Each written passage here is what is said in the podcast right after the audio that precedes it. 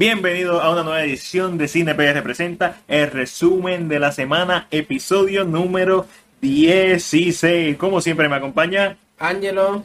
y aquí Mac. Por fin tenemos el podcast en Spotify, Anchor y en YouTube. Así que los usuarios de Spotify y Anchor ya saben, nos pueden conseguir como Cine PR. Ya no tienen excusa, No ahora hay- pueden ponerlo en el carro de camino al trabajo, conectan su Spotify, se lo pueden poner en los audífonos, no hay excusa para escuchar el mejor podcast. de cine en Puerto Rico, Latinoamérica y de habla hispana. Amigo, wow, eso fue mucho. Ahora tengo, ahora tengo miedo que nos ataquen de otros países. Hay, hay que aspirar a grande. Para, Ay. para, para pelear con los grandes, tienes que ser grande, ¿verdad? Wow. ¿Quién dijo eso? ¿Quién dijo eso? No sé, alguien lo dijo, no fui yo, créanme.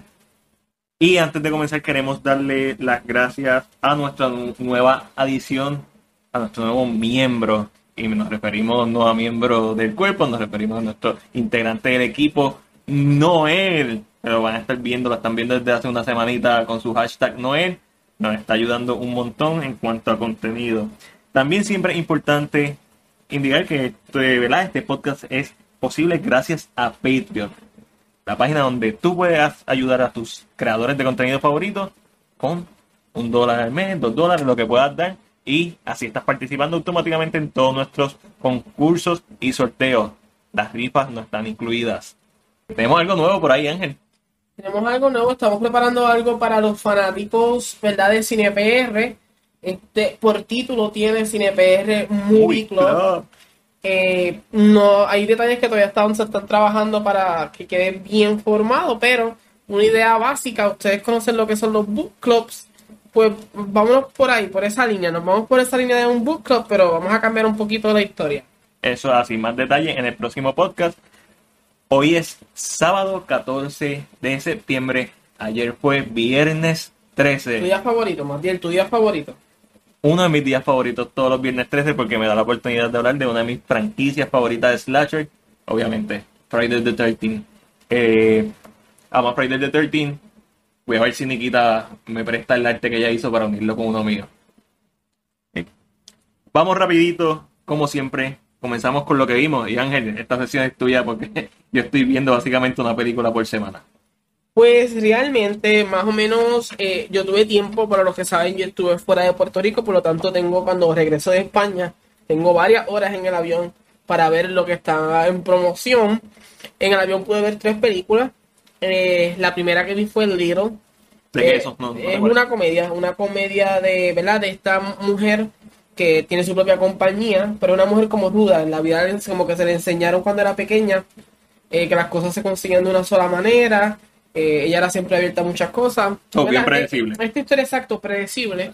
Eh, y ahí esta nena le hace como que un pequeño hechizo y, a- y al otro día se levanta siendo una nena de high school Nice. y tiene que ir con obrea con eso. Pero realmente es una película predecible, no es nada del otro mundo, pero es una buena película como que para ver cuando estás aburrido, que no tienes nada que ver, la película realmente es buena. Otra película que vi eh, fue Isn't This Romantic, que Ah, yo la había visto. Yo la vi, me, invita, me invitaron para verla y no hice reseña, hice, creo, hice algo, creo. Eh, creo que hiciste un Insta. un Insta review sobre la película porque recuerdo la imagen.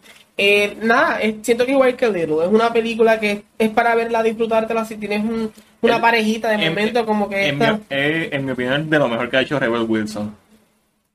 A mí el actor que no me mata mucho es el que hace de, de como o sea, el- no, me sé el nombre en estos momentos. El que sale en la película de, de, de- del iPhone, es ese mismo, ¿verdad? Correcto. Sí. Eh, este actor de comedia que está empezando, que siento que se están, están, están en el trope de esta comedia que a veces no es ni tan buena. El slapstick comedy, que es mucho físico, mucho movimiento. Y es como que a veces como que cansa este tipo de comedia. Y no me mata mucho. Pero Mire, si usted, si usted no es Jim Carrey, no lo haga. A la verdad, a la verdad es que hay que saber. No, mentira. Eh, yo sé exactamente el actor que estás diciendo. Eh, él tampoco me, me encanta lo que he visto que ha hecho. Pero realmente, como le mencioné, una, com- una comedia que puedes ver si estás aburrido, si tienes un date y la persona le gustan los, las rom- la- los rom-coms, Mm. la puedes ver, no es tan mala como para... Exacto. Y te, y te puedes reír, tienes momentos, cosas que se, se burla de la, del mismo género. Exacto. Lo interesante de esta comedia, para el que no sepa la trama, es sobre esta aspira- es arquitecta, trabaja en una compañía y de un día para otro tiene un accidente y se levanta y todo el mundo la ve hermosa y es exitosa, bla, bla, bla, bla. Y la- el jefe de ella está interesado eh, románticamente con ella. El jefe de ella es Liam Hemsworth, hermano de Chris Hemsworth. Y también está esta actriz de Bollywood, este, Priyanka Chopra. Priyanka Chopra, eh, que es bella. Sí, que es una- y, y realmente al el- una escena que ella le hace burla a lo que son los rom-coms porque su amiga del trabajo le encanta ver películas Ajá. románticas y repite lo que es una rom-com y todos se ve en la película y como que tú te ríes porque realmente ayer estaba viendo The Devil Wears Prada, que es una película que no envejece. No, o sea, un, Y un literalmente pasó lo mismo. y Yo decía, no puede ser que estoy pensando que es lo que sucede. Es, es- es una película que hace los clichés, es como Scream. Es, es esta película que es una sátira del género, haciendo las mismas cosas del género, pero estando consciente, y eso es lo cool. Esto es como una eh, la película de Bill Murray, Grand Hot Day. Correcto. Eh, es un loop, ella entra en este loop en donde se sigue repitiendo lo mismo, básicamente. Esta, es, es una película que no es nada del otro mundo, no, no pone nada nuevo en la mesa, pero no es mala. Podría ser hasta una de las sorpresas del año.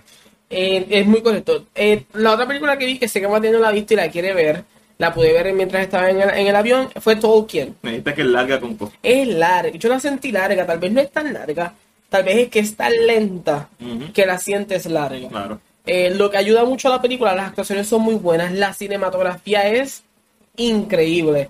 Lo que ayuda mucho a la a, película... a nivel de ser nominada. ¿O tú crees que no tiene el bus? Tolkien mm, no es de este, de este año, o sea, no sale para este año, ¿verdad? Yo creo- que hubiera estado nominada el año pasado. Te digo, estamos buscando. No es de este año. Es de este año. O sea, que- ok, que puede ser que esté nominada. Puede ser que sí. ¿Te gustó? Entiendo que hay, hay escenas que, te- si eso es lo que usan de pietaje para promocionarla, Para que tengas una idea, dura menos de dos horas. dura menos de dos horas. ¿Con cuánto la sentiste? Yo la sé- tal vez es que estoy en el avión. Eso, eso ayuda un poquito. Pero, pero a la misma vez eh, es, es larga, pero es, también es entendible porque es una historia sencilla. Es la historia de, ¿verdad? La vida de, de- del famoso escritor antes de llegar. Porque no es que la película decide, ¿verdad? El escritor J.R.R. Tolkien. No es que la película decide contar cómo escribió el libro, o el famoso libro Si no, los eventos que lo sino inspiraron. los eventos o pequeñas cositas, sus amistades, su familia, la guerra, el amor, como estas cosas, de una forma u otra, ayudaron a que él fuera, fuera lo que es. Que algo que me gustó mucho de la película, que lógicamente se apoya de lo que ya le conocemos del escritor. Ejemplo, dragones, este, la, la- la magia, el, eh, eh, los orcos, estas ideas como que, ¿verdad? Estando en la guerra, pues las usan un poquito visualmente y funcionan. Lo cual me encantó. Así brincando, porque hay una película que Matilde y yo vimos ayer, pero eso vamos a hablar ya mismito. Voy a brincar a dos series que estoy viendo. Una que terminé recientemente y una que estoy viendo porque empecé recientemente ayer. La que terminé fue Elite Season 2. ¿Verdad? Una serie Pero de... esa serie yo veo los posters y las cositas y me parece que es eh, rebelde con. No sé, con algo más. Pues mira, eh, la serie es, es una trama básica, es un colegio de nenes con dinero y sucede un asesinato. Eso pasa en la primera temporada. Segunda temporada vamos a seguir siguiendo esta misma línea. Segunda temporada, es mejor que la primera. Yo entiendo que ya los personajes están establecidos, lo que te ayuda. permite jugar mejor, porque ya no tienes que explicar quiénes son, ni quiénes son los papás, Claro. ni qué hacen. Puedes ir directamente a la trama. Pero ¿qué está pasando? Yo tengo, ¿verdad? Eh, mencionas que es rebelde, pero yo entiendo que la serie lo que tiene es una combinación de Gossip Girl, Ok. que son estos nenes de chavos, porque tienen chavos, y How to Get Away with Murder, que es este trama, este whodunit de ahora. ¿Qué pasa con esto? Esto hace que la serie en un momento dado, para mí, yo tengo personas que no pensaron lo mismo, pero para mí había momentos que se me convertía predecible porque ya yo tengo la mente preparada a pensar más allá de lo que nos presentan. Sí, porque has visto otras series con, Que- trem- con tramas similares, con conceptos similares. Entonces ya como que yo estaba un poquito más adelante y decía, ok, esto es lo que va a pasar porque ya entendía que eso era lo que iba a pasar. Lo que sí me gusta de la serie, que tengo que decir, las actuaciones, el editaje que tiene esa serie, Dios mío, no sé si soy yo, pero el editaje te, te pone, es el editaje que te pone en suspenso. Nice. Y la música. Son, esos son, son mis Ahorita vamos a hablar de la película que vamos a hablar ahorita, vamos a hablar del editaje que pone suspenso. Pero la- entonces como que a la misma vez es lo que me gusta. La otra serie que estoy viendo que empecé, también es de Netflix, es What If. que Pero es esa no es la de Marvel. No, esta no es la de Marvel. Yo sé que Bobby es amigo mío, pero hasta ahí. No me la ha dado, no, no, no, no me la ha entregado La todo. semana que viene viene Bobby. Ya, ya confirmó otra que- vez. que va, va a sacar un Va a sacar un par de minutitos para hablar con nosotros. Para saludar, para saludar. A ver si puedo estar en el segmento. Siempre pasa algo. ¿Qué cosa? Sí, siempre te se cae alguien, tienes que salir, Sí. un montón de cositas.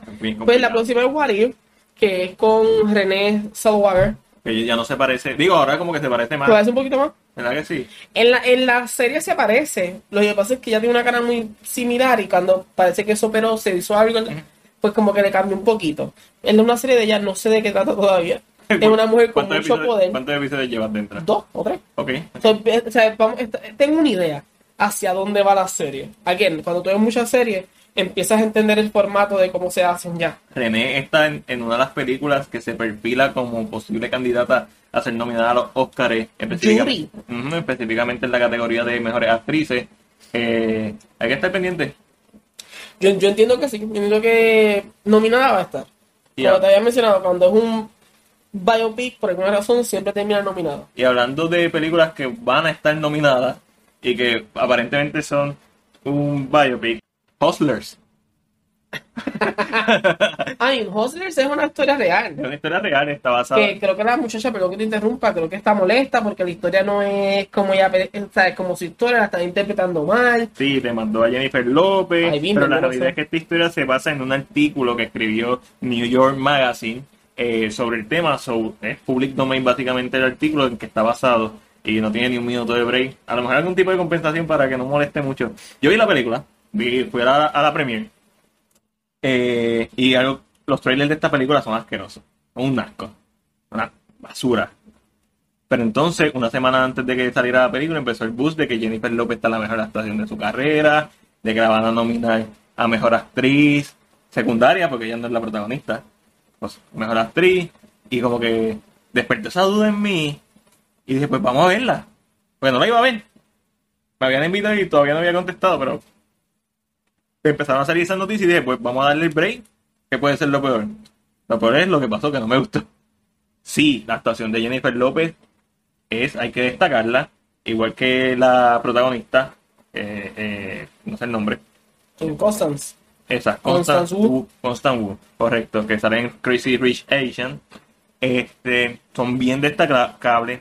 Eh, pienso que era una película con un potencial de ser como un Vice, como un Molly's Game, como un The Big Short, que son películas que en la dirección y en la edición son hay una narrativa masterful eh, en ella en, en guion. Y creo que se quedó bien corta en esos aspectos lo cual opacó en mi opinión la gran actuación de Jennifer López y la de Constant puede ser que domine a Jennifer López sí yo opino que sí pero no es porque ella dio una gran actuación. Para, eh, para su carrera sí cuando la comparamos con lo que ella ha hecho definitivo pero ha sido tan la, la barra está tan bajita que por eso es que puede ser que la dominen. Hay que ver si en los próximos meses, los últimos tres meses y medio que faltan del año, están las actuaciones de peso completo, como Little Woman, que Ángel la ha mencionado muchas veces, De Landroma. de Landroma, Judy va a salir. Judy, eh, va a salir. Eh, de Astro, eh,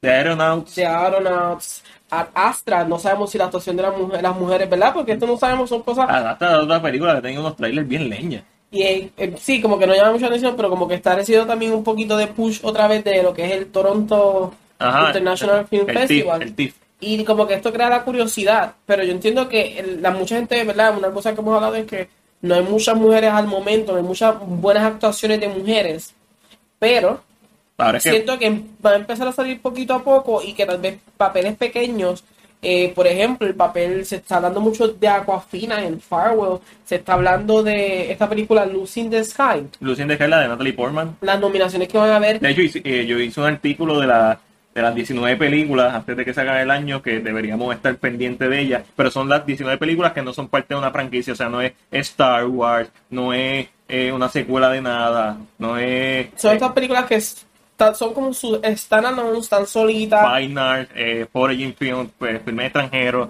estas películas que son las que normalmente son nominadas a los Oscars y que nadie ve hasta que son nominadas. So, veremos a ver, yo entiendo que de aquí a lo que es diciembre la carrera va a cambiar un poco. Sí, Porque ahora que, ahora que las películas empiezan a salir, muchas de ellas han salido ya en festivales o ya hemos escuchado de ellas, pero van a empezar a salir ahora todas en cine, Ahora es que empiezan a, a tener su famoso re- re- re- release.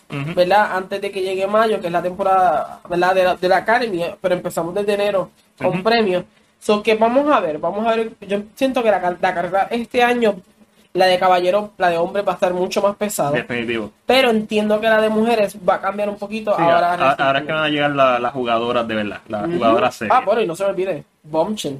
Ah, Boncher, esa es la que faltaba. Esa- Bombshell es la película que yo, realmente, yo sé que yo, no dudo, buena. yo no dudo que las tres estén nominadas.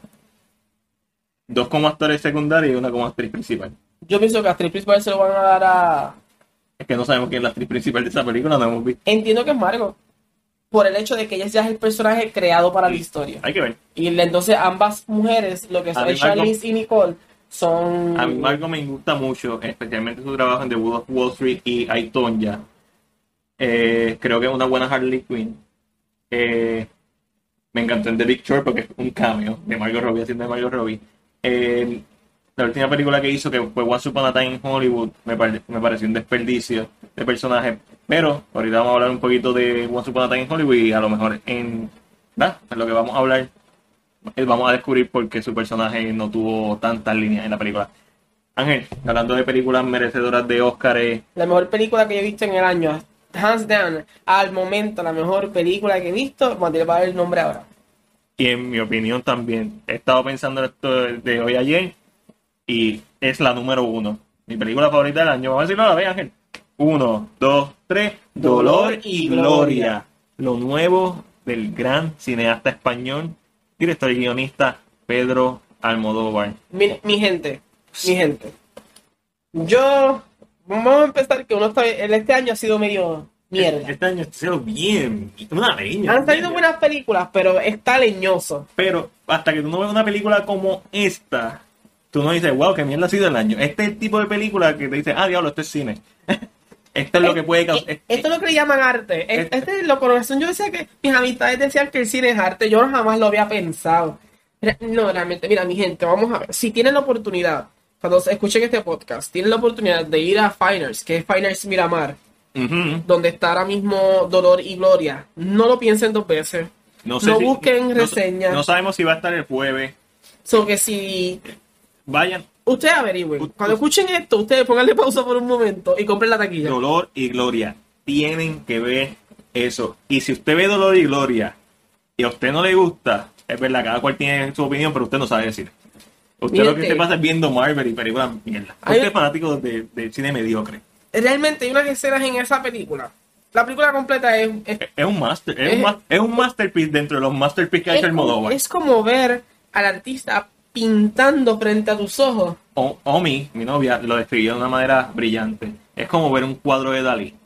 No necesariamente lo entiendes de primera impresión, pero te vas a quedar mirándolo hipnotizado. Es una película bella en todos los sentidos y es una gran expresión artística de parte del Almodóvar y es honesta y es sublime y es una película de este tipo de películas que te llegan, que se quedan contigo, que tú te quedas pensando, que te empiezas, que empiezas a buscar la historia, porque parece Que que- analizas un poquito más, ver las entrevistas de Almodóvar porque quieres ver de dónde viene lo que viste. Plus, si nunca has visto una película de Almodóvar, este es un excelente punto para empezar a ver el cine de Almodóvar. Es una película bien madura dentro de su filmografía, posiblemente la más madura, pero tiene todo lo que define Almodóvar. Los colores, las tomas, eh, segmentos interesantes. Antonio Bandera Nominado, seguro. debería estar nominado. Y esta película debería estar nominada a Mejor Película Extranjera y en nuestra opinión a Mejor Película. Yo siento que debería pasar como Roma. Debe recibir ese mismo trato. Porque realmente es, es un película. Es un película. Ustedes saben, o sea, yo disfruto mucho de todo tipo de cine. Mi fuerte es el horror. Pero en estos años, y obviamente me gusta el cine de superhéroes y bla, bla, bla. Pero eh, desde el 2011 que, fue que yo empecé a hacer reseñas contigo, Ángel, en, en Point of Review, uno va adquiriendo conocimiento y, y va afinando y, o refinando sus gustos. Este es el tipo de película que te puede abrir una puerta a una persona que lo que ve cine comercial a apreciar el cine más allá de entretenimiento como una forma de arte. Así de buena es. Yo voy a hacer una reseña de esta película en video. Porque aquí no se hacen solamente las reseñas de las películas que estrenaron. O sea, yo hago las reseñas de los filmes que me impactan, los que odio o, los que estrenaron. Así de mucho me interesa que ustedes conozcan esta película. Y esto es una A+. O sea, si están escuchando el podcast, pues ya saben, y después sale la reseña, ya saben la nota. Esto es una A+. Ya saben la y, nota. y yo creo que es la única A+, que yo he dado este año, porque yo no, no recuerdo que haberle dado una A+, a Avengers Endgame. A lo mejor te la di, Puede ser, puede ser, pero pero otro nivel. no, no, no, es que definitivamente es una película que cuando la vean, eh, ¿verdad? Como dice Matilde, los gustos son diferentes y es, esto es una cosa que si usted conoce al Almodóvar ya y no le gusta Almodóvar en un momento dado, es, entendible. Si usted ya conoce al Almodóvar, ¿verdad? Esto es un punto que siempre, para que después no digan que no dijimos. Si usted le- ha visto Almodóvar, ha visto Julieta, ha visto. Volver, ha visto La piel cabito. La y pared- sabes que no eres amante de Almodóvar por su estilo, porque pasa, sucede. La película puede ser que no le guste. La puedes entender, te puede gustar, pero no la vas a, o sea, no vas a sentir el mismo praise que estamos dando por el hecho de que es un estilo que tal vez no te gusta. Pero realmente si la película, a mí se lo dije a Matías, hay tres, hay tres escenas que yo adoro de la película. Eh, puede Yo- ser que un poquito más adelante, un poquito Hablamos de la música de la película. En la película es todo lo que Almodóvar, tanto eh, Colores, co- música. su- es estilo y sustancia. los ojos de los, a los actores. Hay una cosa que Almodóvar hace con los actores que son los ojos. La, una forma en que miran. No, Como- como- y, lo, y lo repito, es la película más honesta y sublime que he visto en el año.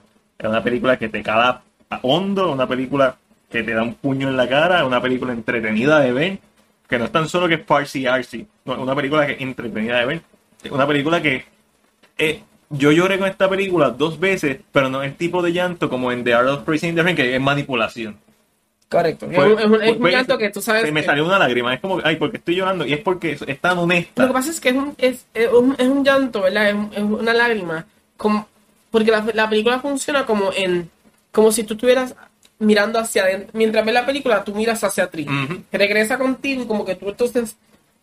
Funciona contigo a la misma vez que lo que está pasando, como que se trans- no es como otras películas que tú dices que las escenas están hechas para la manipulación Sí, del, del manipulación. público. Y a mí me encantó The Art of Praising Y no Rain, pero una manipulación. idea. Exactamente. O sea, porque como dicen por ahí, cuando el público ve a alguien llorando en la pantalla, re- se repite lo mismo. En el momento que Matías menciona que le sale una lágrima, los actores lloran y estaban llorando. No. Pero hay una emoción palpable entre los actores en ese momento. Y no era, y tampoco eran escenas eh, por naturaleza tristes. Sí había una tristeza, pero eran escenas bien maduras en la forma en que están escritas. El guion de esta película, esto es un monstruo de película. O sea, esto es, Mi gente, tienen que verla. es- realmente es que podemos seguir hablando de la película y no, hasta No que no la vean, justicia, no. van a entender realmente lo que uno siente viendo la película sentado en una sala y viendo realmente cómo él, él mismo, como Almodóvar escribe y, y su- y como que se, se sincera con este tipo de película, que aunque no es su historia real, o sea, tiene inspiración de su vida, no es su historia real, pero, se pero tú lo sientes, tú sientes al artista. Y, y- y entiendes la idea, lo que quieres poner con cada un- uno de los puntos que trae, porque hay varios puntos que se presentan. O sea, el simple hecho de que los dos estemos de acuerdo de que esta es nuestra película favorita del año a la fecha y está bien difícil que alguna la supere por el, eh, por el todo. Esta película es un todo. Y lo único que yo tendría que decir, hay una escena que me comentaste, que es la escena cuando está hablando del dolor del cuerpo, que un poquito Psicodélica, vamos a decir psicodélica, pero bien entretenida y bien diferente.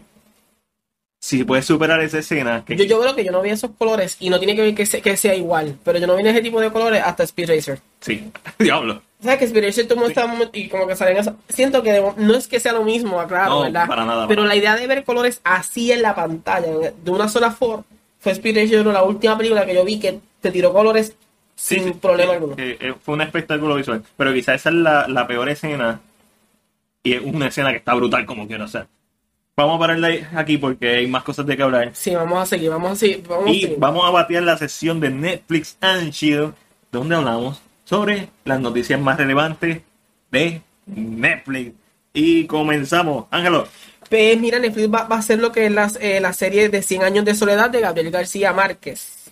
Gary Sinise se une al elenco de la cuarta y última temporada de 13 Reasons Why. La directora de Wonder Woman, Patty Jenkins, hizo un, un contrato de tres años por 10 millones para ¿verdad? escribir y dirigir series para Netflix. Eso así. Y se confirma que la tercera temporada de la serie Dark va a ser la última. Otra, hablando de series de Netflix, la Season 4 de The Crown confirma a Gillian Anderson como la figura de Margaret Thatcher.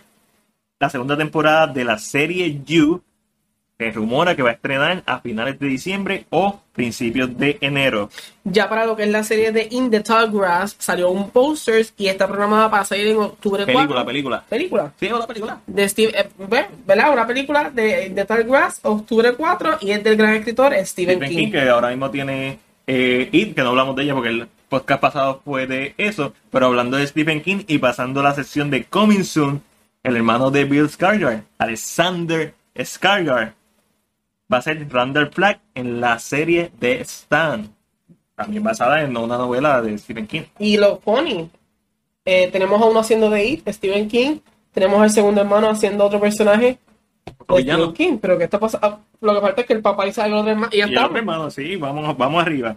Entonces, eh, ¿verdad? una noticia un poquito más seria. eh, de, el accidente de Kevin Hart. Afortunadamente salió con vida. Nadie murió en el accidente. Habían tres personas en el carro. Kevin Hart pasó, se hizo una cirugía y aparentemente está en mucho dolor. Le deseo toda la recuperación. Eh, a mí me gusta mucho ver Kevin Hart en la pantalla del cine, aunque solamente sabe hacer Kevin Hart. Sin embargo, en el remake de Intouchables, creo que mostró un poco más de Intouchables, la película del cuadrapléjico que fue con eh, Brian Cranston. Upside Down. Exacto. Es The, no- Upside- de The Upside Down, la, eh, El la remake de el Intouchable. la película francesa para Es mí. que me dijiste Intouchable y me quedé Perdóname, blanco, perdóname. Intouchables, la película original para mí un peliculón, una de mis películas favoritas de todos los tiempos. El remake fue un remake bona fide. No, no tengo nada en contra de ese remake. Y lo más que me interesa, obviamente quiero que se recupere, que todo le salga bien. Pero lo que estoy loco por ver es cuando se recupere y haga el stand-up.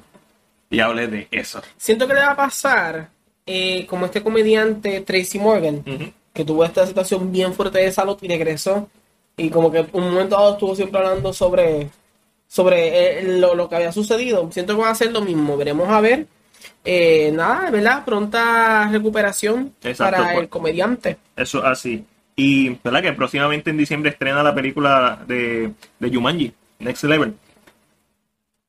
Ángel, Vamos a ver esto en un rumor, mi gente. Esto rumor. va a empezar por ahí. Rumor alert, rumor alert. rumor, no estamos confirmando nada, no tenemos ningún scoop, ningún insight. Puede ser que sea lo que las masas están hablando y todo el mundo lo cogió y agarró por unas manos. para mí fue eso. J.K. Rowling tiró un post Tiene un post, con correcto. una imagen de The Cursed correcto. y empezó el rumor de que van a hacer la película de The Cursed con el elenco original. Que W, o sea, exacto, que estaban, es que esa era la idea. Ah, Para que no sepa que The Cursed Child es una obra de teatro sobre los hijos de Harry Potter. Correcto. So, yo la leí, Yo también. está súper cool. A mí es, no me gusta. ah, es como un sci-fi. A mí me, A mí no me gusta porque no la escribo ella. Y siento que si- en la escritura siento, uno, es un libreto. Ujú. Se siente como un libreto. Y dos, siento que al no ser ella hay cosas que no... pero no es, es que The Crimes of Grindelwald la escribió ella. Bueno, claro, pero yo no he leído todavía el... Bueno, buena no es. Es muy cierto. Lo que pasa es que The Crimes of Grindelwald se siente como que hay bache entre medio. Y no, y se siente, pero lo que pasa es que con The Crimes of Grindelwald se siente que es ella, pero que la hizo para eso, Para- para, para y que le la obra cosas. no se siente tan genuina, tal vez No, como sí. se pueda sentir No, Crimes. te- te- te- te- tienes toda la razón. Y siempre. Es buena, es buena. Es a buena. la obra es muy buena y no he ido a ver la Broadway, pero es, es, es- todo el mundo praise, es una historia que está bien hecha. Y me encanta el concepto que usan de los giratiempos, de los giratiempos y cómo hacen. Por fin, es básicamente un viaje en el tiempo. Correcto. Hay, hay un poco de eso. Hay, Y- hay una modificación de un giratiempo y entendemos que el giratiempo puede viajar mucho más Ajá. antes de lo que un giratiempo, porque no imagínate tú dándole t- 30 vueltas al cosito, está fuerte. Está fuerte. Y hay una escena bien emotiva al final. eh, el que haya leído, el que haya escuchado sobre la obra o haya visto la obra, sabe cuál es. Pero obviamente todo está basado en Harry Potter, en Voldemort, en ese enfrentamiento. Y hay más. Hay personajes que regresan personajes que no hemos visto hace mucho tiempo en las historias. Es muy interesante. Claro está, yo entiendo que si se hace una película, entiendo que no va a pasar No. por el momento. Por el momento. Me encantaría verla. Además, ellos no se ven tan viejos tampoco para hacer los papeles. Me encantaría verla de aquí a 10 años más. Fácilmente. Después de que terminen la saga, si es que la terminan de, de Fantastic Beasts, me, me gustaría verla, honestamente. este- yo, siento que debe ser como una de estas series que ahora han recibido estos eh, estos mini reboots y regresan los artistas después de 10 años de estar fuera del papel. Siento que es lo que debe pasar. Es muy cerca para que hagamos una película sobre eso. Yo, y lo que dije a Mati, yo entiendo que la, la foto que subió J.K. Rowling es porque le va a poner arte nuevo al libro. Yo hasta que no... eh, yo los rumores me los tomo muy ligeros y esto un rumor no se emocionen. Estaría cool, está cool especular sobre al respecto. Pero un humor. pero son rumores, son rumores. Y hablando de algo que no es un rumor, hay secuela de Tomb Raider 2018 con Alicia Vikander. Esto es una sorpresa porque esta película básicamente no hizo mucho dinero, no es que se escocotó, no fue un fracaso en la taquilla, pero, No es un John Carter. pero exacto, pero no, pero tampoco hizo una gran cantidad de dinero. Sin embargo, están apostando por hacer una segunda parte y tiene fecha de estreno, 19 de marzo del 2021. Para mí, Tomb Raider con Alicia Vikander es una de las mejores películas basadas en videojuegos. Una película sólida y lo único malo que tiene es literalmente sus últimos 5 a 10 minutos. Que es cuando ya la historia se acaba. Es como un epílogo, básicamente. Como un outro. Como un epílogo. Es como un- una sección de la película que es para darle continuidad para la segunda parte. La odié porque yo odio cuando una película al final te implora, se arrodilla y te dice, por favor, ven, vennos para, porque queremos hacer una secuela. Yo odio eso en una película. Para mí una película debe ser uh, acto 1, acto 2 y acto 3. Y ahí acabamos. Y acabamos. Pero eh, estoy bien contento porque me gustó, honestamente.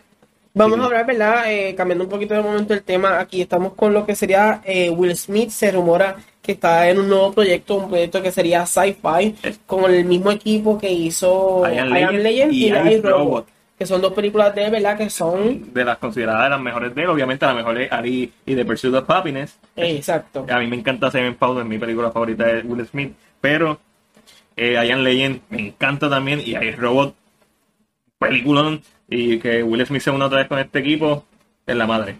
Y seguimos con Will Smith, eh, eh, el actor reveló que el equipo Wata, que es el equipo que está trabajando con Ang Lee, la película de Gemini Man, no usó a Will Smith para crear la versión joven de él, o sea, no es él actuando como joven. No Eh, es él con CGI. él con CGI en la cara, como lo hemos visto con Samuel Jackson en, en Captain Marvel, con Robert Downey Jr. en Civil War, con, ¿verdad? Con, que una, con The Irishman, con, ¿verdad? Con, con Robert De Niro, sino eh, un personaje completamente creado en CGI. No sabemos si es un actor haciendo stand-in o es un personaje literalmente que no existe y lo crearon desde cero.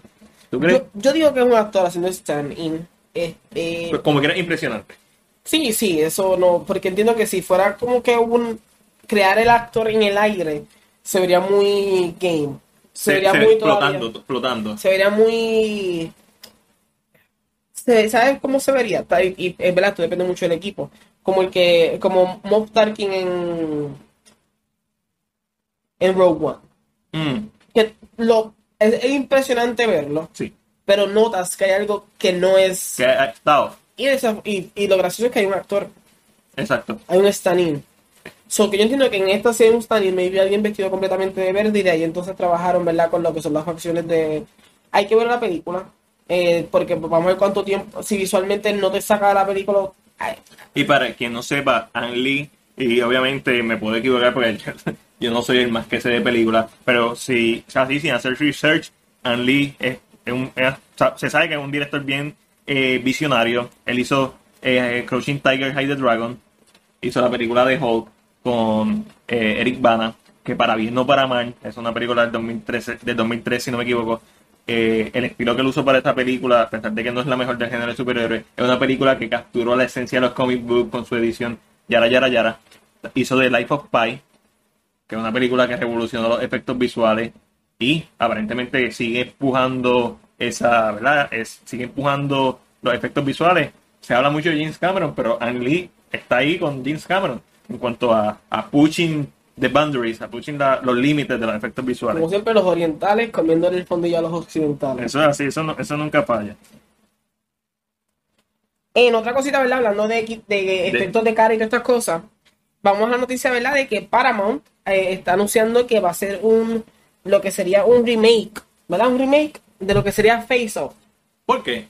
Buena pregunta. Yo, hay películas que yo entiendo que tengan un remake. Y ¿The Godfather? no una película que, tiene, que necesita un remake. ¿Por qué? Porque The Godfather es una historia de un cierto tiempo. es una historia basada en una novela y ya tienes la versión perfecta de esa película. ¿Para qué hacer otra? A Star is Born es una película que yo entiendo que tenga un remake porque la música es- constantemente está cambiando y está evolucionando. Eh, eh, Scarface, que la original es del 30 y pico, gente. La original no es la de Al Pacino del 81 Ah, vamos a aclarar eso es primero. una historia que tú la puedes seguir evolucionando porque hay nuevas drogas, hay nuevos estilos de mafia, hay nuevos estilos de ganga. Una historia que hace sentido que la X, X cantidad de décadas hagan un remake. Sí, exacto. Un remake es una cosa que la única forma que yo entiendo que se puede realizar es que traiga algo cultural que ha cambiado. Las, las razones por las que se hace un remake son tres, las básicas. Idioma, está adaptando a un público eh, que habla otro idioma. Efectos o técnicas eh, cinematográficas modernas. Tiempo para adaptarla a una nueva generación. Y la cuarta, que es la menos, ¿verdad? Que es la por la que realmente la hacen todas las películas, dinero. Dinero. Pero las, las artísticas son esas tres. Entonces Face Off cae, yo entiendo que caería en tiempo. Pero es que Face es una película que no hay que hacerle un remake porque la original es virtualmente perfecta. O sea, es- no- no- Efectos y tiempo. A mí no lo necesita, No pero si tuviéramos que escoger, sería efectos y tiempo. sería tiempo. Para mí sería tiempo porque tampoco Face- usar la tecnología de ahora, decir que los celulares. Sí, sí, será algo así. Yo, yo entiendo que no va a ser la misma historia. Va a tener la Es misma el mi- base. mismo concepto de cambiar de cara y ya, ya, ya. So, mm, tal vez no se siente. no, A mí, la- Si no has visto Face, Face Up, la original con John Travolta y Nicolas Cage en su prime, tienes que verla. es Es muy correcto. entretenida y super funny y la acción está en la madre y, la- y funciona hoy en día. Y hablando, y hablando de Facebook, no de Face Up, para sorpresa de todo el mundo, Facebook va a tirar una serie con Jessica Biel que se llama Lame Town. Eh, Mira, realmente no me sorprende. Me sorprende que es una serie, pero no me sorprende porque Face- Facebook, ahora no sale las palabras, Facebook lleva un tiempito intentando entrar en lo que es la plataforma digital. Lo sé porque hubo una, un pequeño programa digital, ¿verdad? Con la actriz de Sc- Scandal, que... Ay, ahora se me fue el nombre. Kerry Washington. Muy gracias. Mira, yo, yo que soy fanático de, de Scandal y se me fue muy completo. Eh, Yo no sé porque está buenísima. más bien le encanta a Kerry, so, se sabe el nombre, no importa, aunque se lo digan siete veces y... Bueno, bueno, vamos a dejar el, no, el tema de Kerry. Eh, pues te- tenía una serie que era de Facebook, que era igual así, que tú la veías a través de, ¿verdad? De los videos de, de Facebook. Pero entiendo que nunca... También sale Stanley Tucci. Oye, espérate, vamos, vamos, vamos, vamos, den un, den un break. Stanley Tucci es uno de los actores underrated de Hollywood. A mí, Jessica Biel y Stanley Tucci, que son muy buenos. Bueno. Jessica Biel hizo The Sinner, De cine. que fue muy La buena. primera temporada. Stanley Tucci. Stanley Tucci Stanley Tucci. Ustedes saben quién es Stanley Tucci. Si no saben, salen de Hunger lo que yo, Games. lo que yo, lo que yo, o De sea, Bra, ¿verdad? eh, salen de Yo, ¿sabes lo que yo siento que está pasando?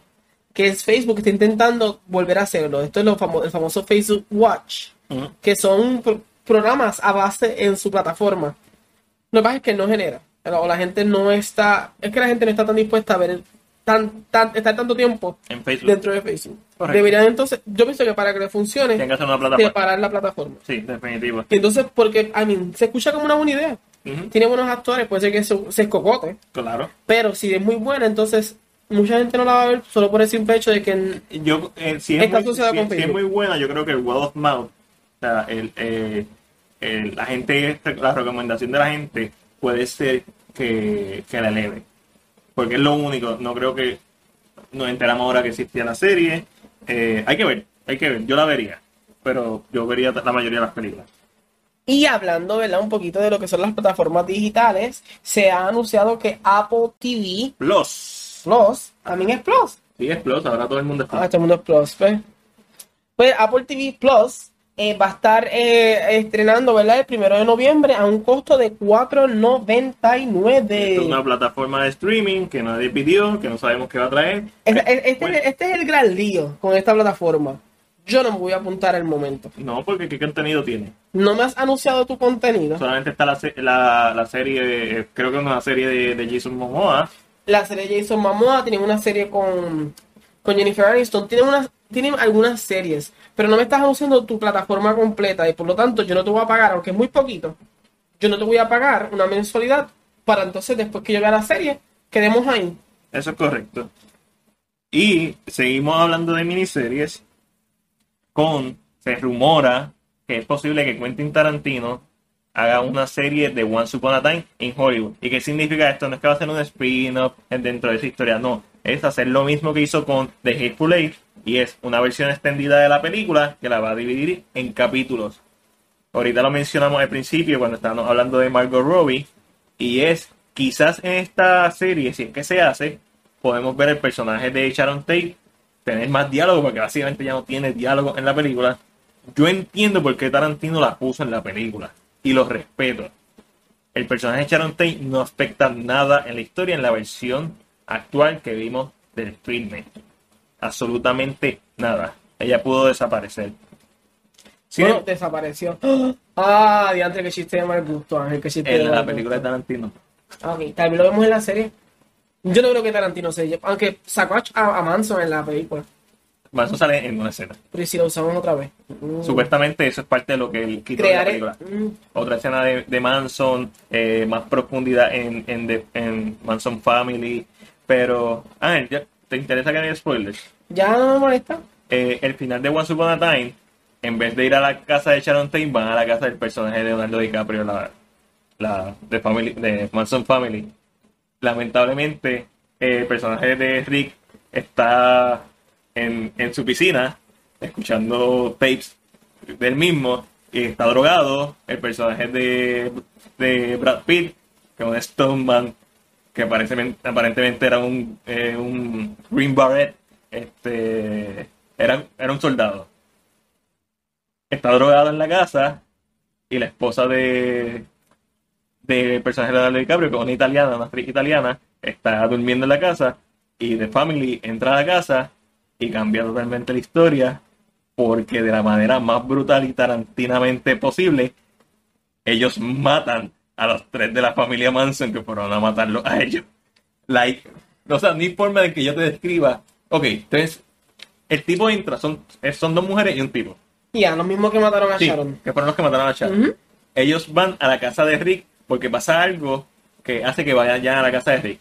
El tipo la apunta y le dice, y el per- personaje de Brad Pitt está drogado. No sé, él- ellos se conocieron anteriormente porque Brad Pitt va al rancho de ellos. Por eso es que ponen a Sharon Tate O sea, e- eso, por eso es que tú dices que la ponen, entiendes por qué ya está, pero porque es rendirle este homenaje y es cambiar. Tarantino hizo un cuento de edad en donde rectificó nuestra realidad. Y por eso en mi reseña yo dije, yo amo el universo de Tarantino porque nos da la posibilidad de eh, cosas que no debieron pasar.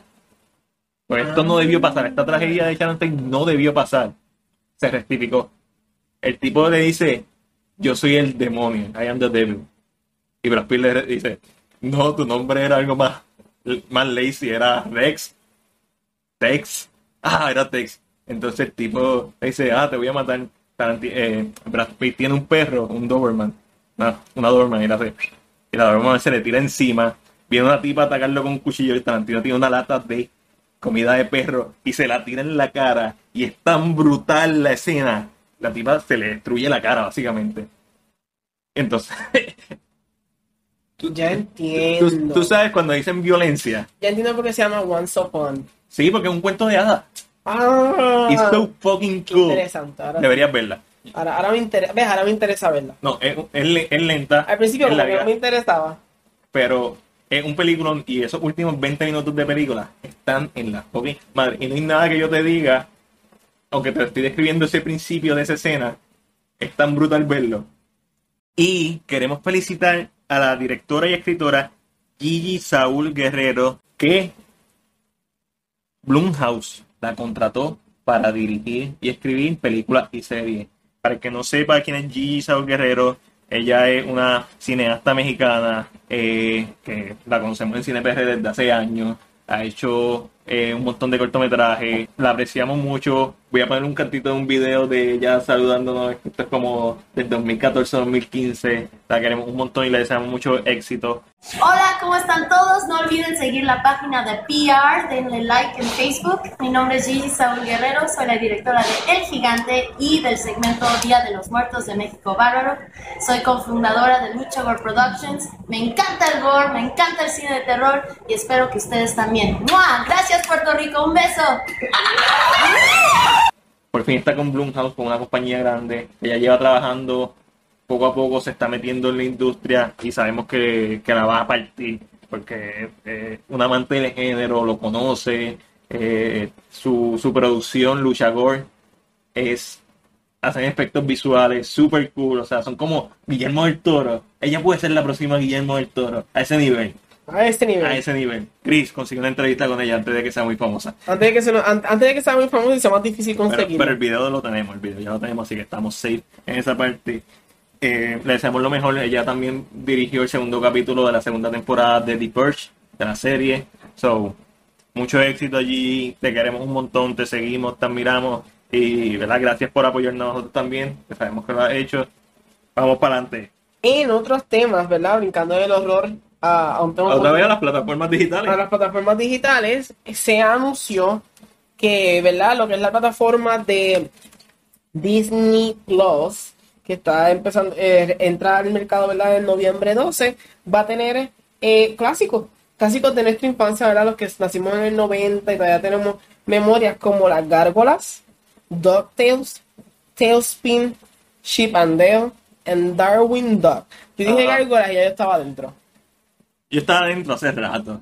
A mí, eh, eh, eh, como que ya yo estaba, ya yo estaba Nada más con. The Mandalorian, yo estaba adentro. So, pero ahora entonces como que voy con más velocidad. Durísimo. No sé si voy a, si voy a ver primero de Mandalorian o me voy a sentar a ver todos estos clásicos para revivir la infancia cuando no pensaba en la deuda. el, el noviembre 12 en Nadie va a las salir de su casa. en todas las páginas de, de películas y series esto va a ser una guerra todo el mundo va a, est- va a querer ser el primero en hacer reseñas ¿no? Noticias, vamos a hablar de Eh, esto. va a estar duro y más después Y mientras todo el mundo va a estar haciendo noticias del contenido nuevo, Madrid y yo vamos a estar haciendo reseñas de la gárgola, episodio por episodio. durísimo me gusta esa idea y hablando de series Ángel que a ti te gustan Game of Thrones Ya, entre mano, yo que estaba tan contento hablando como- de Disney, de las gárgolas y me tiras con eso. esto es como abrir una herida verdad que tú crees que ya no dolía estaba cicatri- cicatrizada Y ahí, mira, le pasaste la- el bisturí. cuéntanos, ¿qué hay de Game of Lento? Lento. Ok. ¿Verdad? Está corriendo la noticia de que ya sabemos que Game of Thrones tiene una precuela que es con Naomi Watts, que trata, ¿verdad? Los que cono- conocen de la serie, trata de The Children of Men, que son los primeros, o cómo crearon, ¿verdad? El primer Nightwalker. Eh, en, en parte salida de lo que se eh, cree, porque no sabemos exactamente todo, pero se cree que esa va a ser la idea. Tenemos una, ¿verdad? Tenemos ahora una segunda serie que se está mencionando también precuela también precuela. Eh, son 300 años antes de lo que sería la historia de Game of Thrones. Y trata, ¿verdad?, Eh, sobre los Targaryen.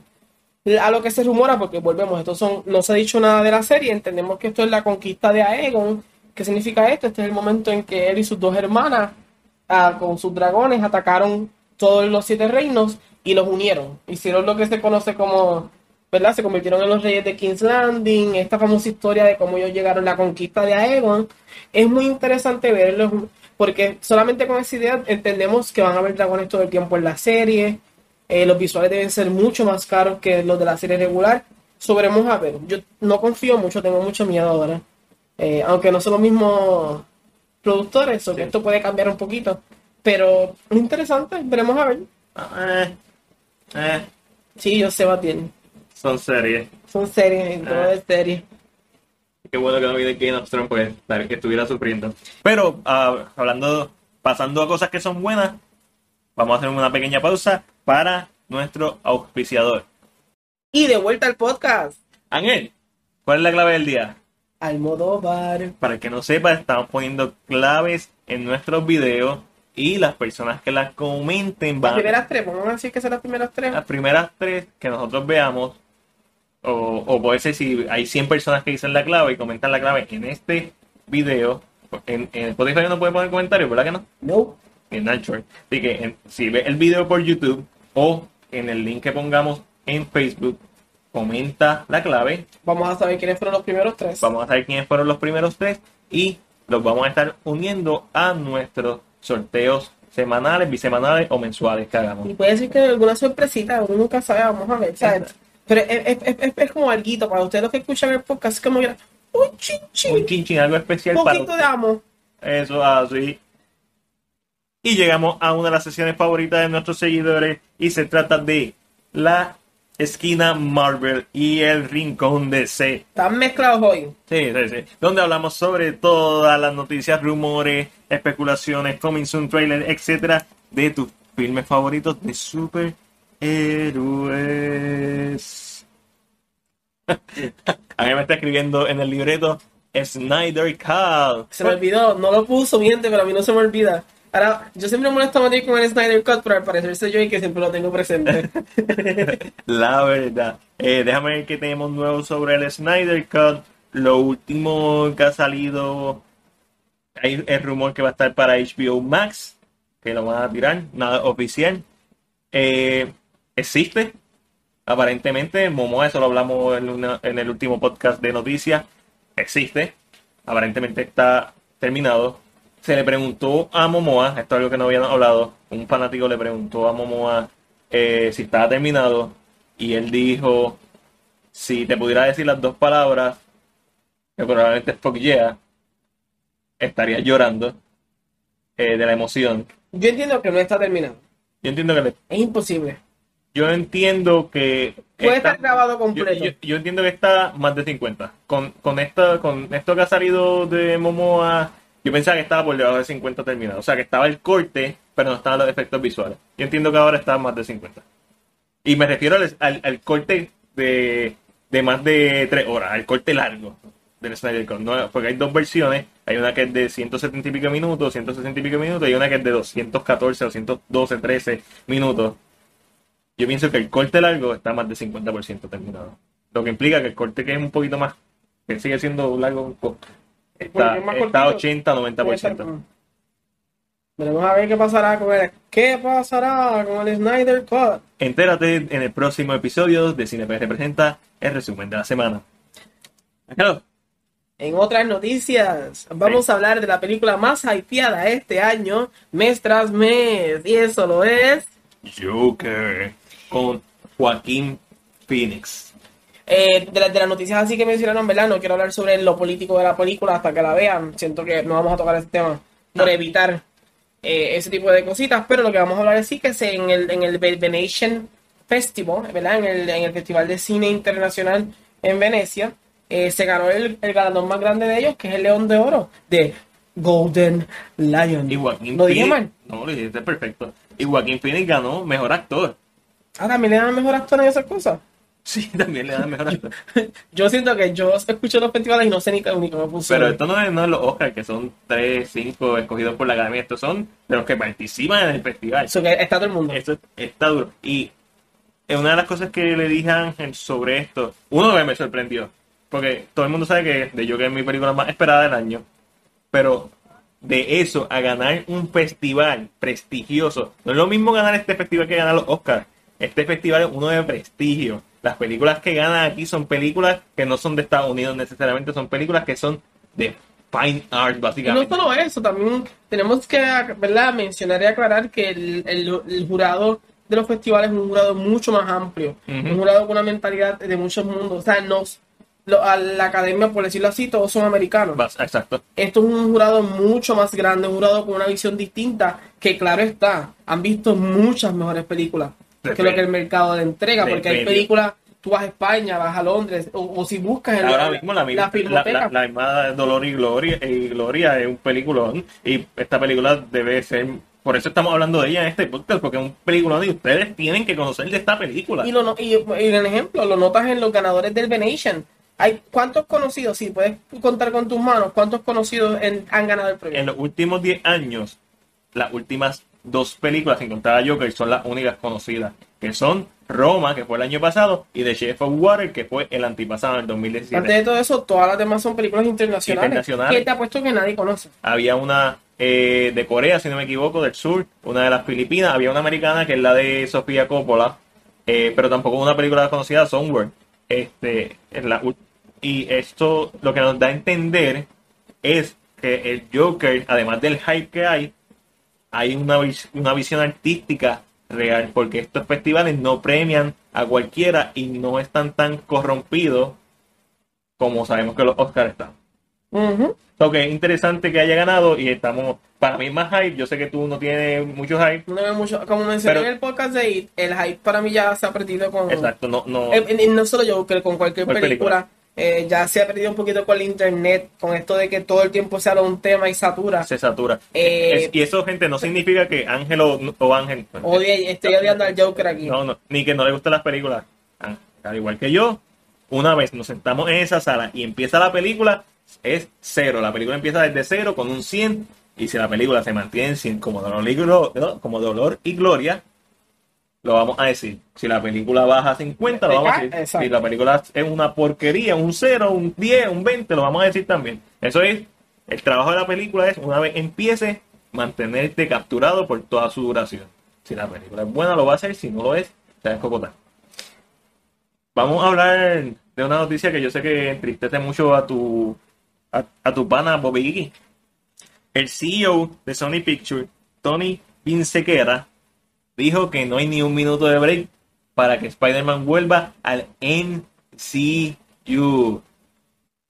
Mi gente, hay unos rumores corriendo por ahí eh, Ay, bendito. sobre, ¿verdad? Esto se lo mencioné yo aquí aparte, sobre que hay unas negociaciones corriendo, pero según el CEO de Sony Pictures, el CEO, mi gente, No rumores, no rumores, de una fuente que no ni, confirmado, una entrevista en Variety, ¿ok?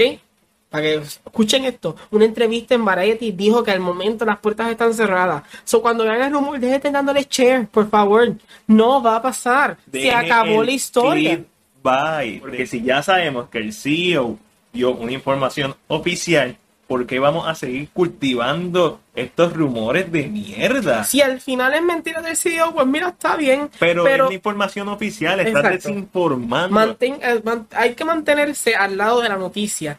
Si la noticia informa esto, ¿verdad? Y, Vari- y Variety menciona que el CEO nos quedamos ahí. Sea verdad, sea mentira, nos quedamos ahí. ¿Por qué? Porque hay una cosa bien mala hoy en día en el público. Y- público y- de Facebook. Y por eso es que se satura en información. ¿Qué, ¿Qué pasa? Este público ve un rumor, lo pasa hacia adelante, sigue pasando el rumor. Es como las mentiras en el oído. La gente se lo empieza a creer. en- el- el- la base clave es esta.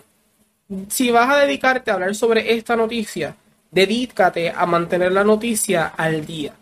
No te dediques a poner una noticia solamente y no volver a hablar más de la noticia o solamente porque es que están desinformando. No hay cosa más mala que lo que se conoce como prensa amarillito, prensa que lo que hace es desinformar. Mucha gente no quiere leer eso, tú le pones un título y eso es lo que vende el título y hablan de la noticia, pero no saben lo que dice la noticia. So, simplificar, al simplificar las cosas y decirle a la gente, mira, al momento lo último oficial que salió de palabras de una, de una fuente como Variety y el CEO es que las puertas están cerradas. Tú puedes publicar en, tu página lo que te dé la gana, en tus redes sociales, lo que te dé la gana. Pero si vas a publicar que este, este rumor, también publica lo que salió en Variety. Y, sin embargo, según Variety, la información oficial es esta. Y no es que sin EPR seamos perfectos, nosotros metemos la pata y un montón de veces y, y tratamos de, ¿verdad? De, de rectificar si lo tenemos que hacer. Coja consejo.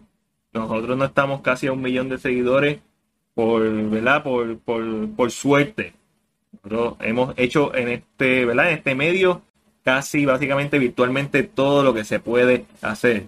Tanto lo bueno como lo malo y hemos aprendido de nuestros errores. No se haga caso. ¿Por qué? Porque likes puedes tener un montón. La reputación y la opinión pública es más importante. Ahí lo voy a dejar. Que le caiga el sello a quien le caiga. Y vamos para algo un poquito más, más light. Hay un rumor, hablando de rumores. Y nuevamente, No rumores, mi gente, pero esto es un rumor entretenido de hablar porque se funciona para especular, no para desinformar. Porque no hay una información oficial. Y- Esto es un rumor como un fancast. Exactamente. Y es que supuestamente Liam Neeson lo están considerando para Galactus. Y Liam Neeson tiene la voz para hacer Galactus. Correcto. Eh. Y, ha, y ha hecho personajes con esa, esa Co- como, como el león de, de Narnia. Aslan Eso es así. o como Zeus. Exactamente. O sea que Liam Neeson yo lo, lo, lo puedo ver. Y lo puede hacer desde su casa. Y, y- exactamente. Y muchas personas piensan que Galactus va a ser el próximo villano grande del MCU, el próximo Thanos. Y algunos piensan que sí. Yo pienso que sí por el simple hecho de que ellos han sido bien enfáticos en que quieren eh, expandir su universo a, a la galaxia. Ah, y, y Yo pensaba que iba a ser Norman Osborn. a mí me encantaría que fuera Norman Osborn o Doctor Doom. Pero ya, Doctor Doom podemos. O Norman Osborn estamos en, en- Ya. en penumbras. Yo pienso que Norman Os- Ah, Oye, hablando de. y volviendo un momentito, backtracking. Joe Russo, fue Joe, Jonathan, ¿verdad? El que eh, dijo que Sony hizo un gran error al quitarle Spider-Man del MCU. Yo creo que a Joe Russo se le subieron los humos. No, yo pienso que, que él sabe el plan. Alguien menciona que fueron los humos, pero tenemos que entender que quien trae a Spider-Man al MCU, quien lo usa, o quien más lo usa, ¿Son ellos? son ellos, son los hermanos. Eso yo entiendo, una, a mí él nunca, ¿verdad? Esto no es que lo defienda a capas y espadas, porque él nunca me ha caído muy bien, a mí Anthony me cae un poquito mejor. Definitivo. en, en- en presencia, como se ven. Eh, ¿Qué vibe me da Joe Russo? Joe Russo me da el vibe de que es este amigo cabrón. El que relaja bien fuerte porque se le ve. El que relaja como Ricky Rosselló. Uh, Este ve este vibe que es súper cool, que tú te ríes con él, y tiras estos chistes bien de mal sabor, bien pero tú te los gozas. sí, porque se le ve. está entre panas. Y lo notas cuando lo ve, cuando lo ves en entrevista. Anthony se ve mucho más sweet. Eh, pero, ¿verdad? Yo vi que en Ey, el chat y, y para ser justo, si se le subieron los humos, tiene todo el derecho porque tiene la película más taquillera en la historia. de Exacto, no estamos quitándole eso. Pero yo estaba viendo la noticia cuando estaban hablando de eso en el chat. eh, y, ¿verdad? No opiné porque realmente, como que eh, si uno opina, tengo que seguir hablando. Y como no estaba para eso en ese momento. Pero entiendo que uno es que tal vez tienen bien apegado a Spider-Man por el hecho de ser ellos Ujú. quienes lo usaron realmente. Exacto, Porque realmente Spider-Man no sale en otras películas más que las que ellos trabajaron. y las de John Watts. Sí, que son, que son las, las standalones, que Ujú. son las que entonces Sony estaba haciendo. O sabía exactamente cuál era el plan con Spider-Man. Sabía hacia dónde iba Spider-Man y tal vez siente que es más difícil ahora presentarlo, tal vez lo iban a hacer jefe de los John Avengers, o sea, tal vez tal- Sí, sí, yo, yo entiendo que ese era el plan. El Spider-Man claramente iba a ser la cara del MCU. que y, puede ser, pero como quiera, pues y ellos, ellos, y ellos posicionaron el personaje de Spider-Man cuando uno ve Far From Home, especialmente la escena post lo pusieron para eso. Eh, era como que eh, le hicieron básicamente un jaque mate a Sony, como que, ah, no, tienes que renovar el contrato. Y Sony le dijo, no, movió la ficha y le tumbó el tablero. So, yo siento, yo siento, yo le doy. De hecho, para mí esto es un gran golpe para el NCU. Yo creo que el plan del NCU original se destruyó con esto, porque al igual que tú, yo pienso que Spider-Man iba a ser la cara del NCU, porque eso fue el énfasis de Far From Home. Yo pienso que Spider-Man iba a ser el líder de los John Avengers y, y se les cayó. Se cayó por completo.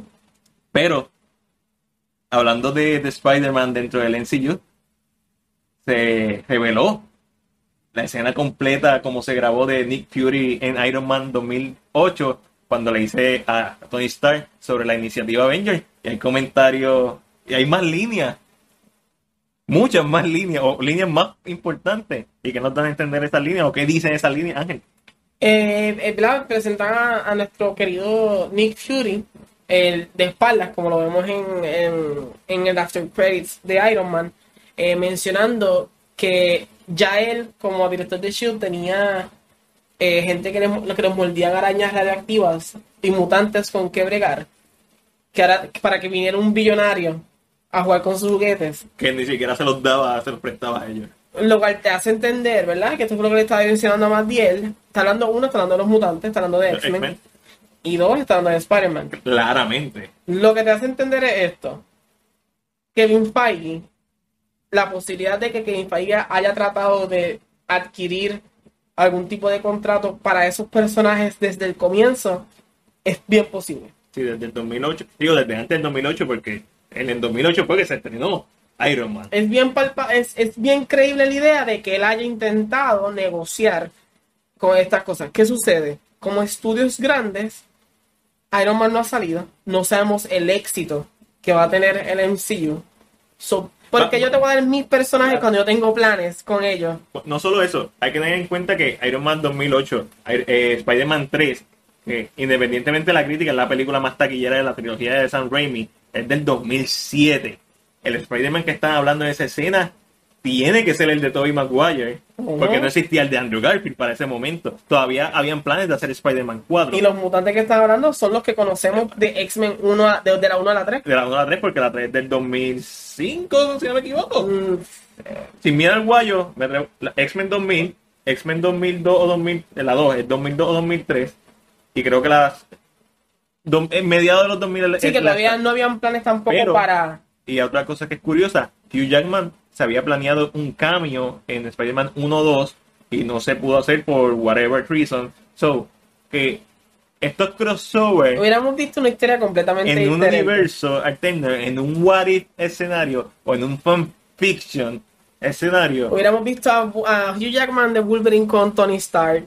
Hubiéramos visto a, a Toby haciendo de Spider-Man. ajá, Permitiéndote entonces que podamos presentar un universo más pequeño o hacer un multiverse desde hace mucho tiempo. ajá, Eh, lo cual me hace pensar, ¿verdad? Me quiero una máquina del tiempo y decir, puñeta, háganlo. sí. Díganle que sí. Eh. Miren el éxito en las manos aquí. Tenemos que hacer los videos de los fanfiction. y Pero es interesante, es interesante porque esto lo que confirma es entonces que el plan, la mente maestra de Kevin, lleva trabajando desde el principio. Y a lo mejor es por eso es que Joe eh, hace sus comentarios, porque, Porque porque adquirieron a Spider-Man y tenían unos planes a un futuro dirigido con ese personaje y ahora mismo tienen que justificar o Sí, se le ignorar. hace difícil. Que nosotros le hemos hablado ya aquí en, en, en el podcast. Hemos hablado de, de lo que lo difícil que puede ser un poquito cómo lo van a presentarse. No es un trabajo tan fácil. Que tal vez a base de eso, maybe, no he visto la entrevista completa, no sé de dónde sale el material, no sé si le cortaron un pedacito y te lo pusieron de título para que De hecho, hacerte un no, clickbait. no estamos siempre, digo, se ve real, pero a esta altura, Que no sea de We Got Discover. sí, por favor, Si es de We Got Discover, sabemos que eso está, eso Sí. está tambaleando. está. Así que tal vez para el próximo podcast tenemos un poquito más de seguridad y habremos leído el... Pero interesante por demás hablar Sí. sobre el tema E- Vamos. y especular e imaginar. Eh, vamos a terminar, lo que tenemos son un par de noticias suavecitas. Lee Stanfield, ¿verdad? Se, se, se postula como una de las candidatas para interpretar a Kate Bishop. ¿Quién es Kate Bishop? La hija de Hawkeye. Que es la próxima Hawkeye. Es correcto. Eh, en la serie de Hawkeye, obviamente, que nadie esperaba esa serie, no importa. Entonces también tenemos a Tony Stark. eh, Como he dicho, Robert Downey Jr. Robert Downey Jr. aparentemente va a salir en Black Widow. Y hace sentido porque la película es una precuela. Pues, Correcto, no es, Eh, es, no. es- es entendible. Es entendible, ¿no? Y si sale Chris Evans también es entendible porque estamos en una precuela. Esos son sus dos pilares. Sí, sí, sí. Así que no, no me sorprendería. Cool, es como que cool. No, no me molesta ni me sorprende. Y si salen me voy a emocionar cuando salga, pero super, super nice. Entonces tenemos una pregunta que ha salido en las redes sociales, incluyendo en CinePR. Robert Downey Jr. ¿Se merece el Oscar por Endgame? Ángel, tu respuesta. Ay, esto sí, no, no es respuesta de ¿Sí o no? Si el pietaje que le envían a Ok, los... la nominación, no el Oscar. Ok, pero si el pietaje que se le envía a los Oscars para considerarlo es el pietaje de cuando él llega a la Tierra y está con Chris Evans, sí. Si ese es el pietaje. Sí. Escucha, si ese es el pietaje. Ok, ok, ok. Eso me parece una respuesta muy justa. Eh, mi opinión es que no, que no tiene ni un minuto de break de ser nominado. Si lo dominan me voy a alegrar porque es un personaje que lleva haciendo desde hace mucho tiempo, pero no... Hay gente que... He, he- he leído el comentario, este es un comentario ignorante, honestamente, que se lo merece porque lleva muchos años haciendo ese personaje. Y la mejor actuación de, de, de Robert Downey Jr. como Iron Man es en Iron Man 1 en Iron Man 3. Y no lo nominaron por ninguna de las dos. A usted puede que no le Iron Man 3, pero la actuación de Robert Downey Jr. como Tony Stark en Iron Man 3 está en la freaking madre. Y en Iron Man 1 la partió. Sin embargo, Robert Downey Jr. se ha recostado de, de su personalidad y básicamente le está haciendo él mismo. Y Robert Downey Jr. ha hecho mejores papeles en su carrera, como Chaplin, por la que ganó el Oscar. Si no me equivoco. So, y ahora es que van a empezar las actuaciones de peso completo. Yo sé que no va a estar nominado, yo No. estoy seguro. A mí no me molestaría que Pero estuviera eh, nominado. si, si la pregunta es a base solamente de, de si, se la, si se le daría, yo se la daría por ese pietaje. Pero- No, esa Pero sé que no va a estar nominado. a mí no me molestaría que esté nominado. No va a estar. no va a estar. No. Pero si lo está, no tiene ni un minuto de break. Es lo mismo que Jennifer López. No me molesta si está, Pero no tiene break. pero no tiene break. En febrero o marzo de 2020, a lo Si mejor nos arrepentimos de lo que estamos diciendo. Vamos a hablar claro. Puede ser que nos arrepintamos después porque pase algo. Pero no, yo digo que no. Vamos, A mí, que si que volvemos, no va a estar nominado porque sé que no. Pero entiendo, eh, con ese pietaje puedo entender por qué por- sería. porque lo, porque lo dominan. Vamos a terminar la sesión de la esquina Marvel y el Rincón DC. Hablando del casting de Suicide Squad, salió un póster con los nombres, lo que se conoce como un billing poster, que es lo que Un billing poster. Sí, que es lo que sale todos los nombres de los actores. Eh, lo he dicho, Hay un reguero de gente. los regueros de gente. Se sabe que es Suicide Squad. Eh, James Gunn puso que no, no, no, no don't attach to anyone, o sea, no, no nos encariñemos con ninguno. El Suicide Squad se sabe que muchos van a morir. Se Claro. sabe que Harley Quinn no va a morir. Eh, creo también, Digo, ojalá muera. también puso otra cosita, James Gunn. Lo, lo he dicho. Este póster me hubiera dado hype si hubieran sido el nombre de los personajes, no el de los actores. ¿Te hubiera dado más hype? mucho más hype. A mí no me interesa quiénes son los actores, honestamente. Porque hoy en día los actores no es que no importen, obviamente no vas a escoger una mierda de actor, pero no es- hoy en día tú no vendes una película hoy en día por el actor. Uno dice, no es como en los 80 o incluso los 90. Lo vemos en el caso de The Mommy, Tom Cruise, una de las estrellas más grandes de- del cine. The Mommy, una leña, la película después más. The Rock, el actor más pagado al momento. Hizo Baywatch, la película una leña. No importa el nombre que tú tengas, no importa con el bagaje que tú vengas, te va a escocotar. Si el público no la quiere ver, no la va a ver, no importa quién tú pongas en ese póster. Estaba buscando la noticia, de momento me perdí sobre algo que le había mencionado. Eh, de sobre los nombres, de quiénes eran, eh, unas cositas así. Y, el- y- y como que después, pero no, ahora, ahora mismo no lo encuentro. so, vamos Sabemos que va a salir King Shark. Vamos King. Shark era uno de los personajes que David ayer quería para la primera Suicide Squad. Eh, obviamente no lo, no lo puso por las restricciones de tiempo que tenía y ¿verdad? el budget que tenía, porque Shark es un personaje que definitivamente lo tienes que hacer CGI. So prefirió poner a Killer Croc que lo pudieron hacer en maquillaje práctico y por la por lo que ganó mejor maquillaje de la película de Suicide Squad, la ganadora al Oscar Suicide Squad. Te recuerdo eso. La peor, la peor película de DCU. No, hasta me duele, no Sí, sé por qué. La, peor, la peor película del DCU tiene un Oscar. Increíble. Pues mira, estaba buscando y lo que realmente había puesto, mucha gente está preguntando quiénes son los, los, Los personajes. los personajes. Eh, y en lo que James Gunn menciona, ¿verdad? En uno de sus tweets es que algunos de los personajes van a salir, algunos ya salieron, ya la gente sabe quiénes son.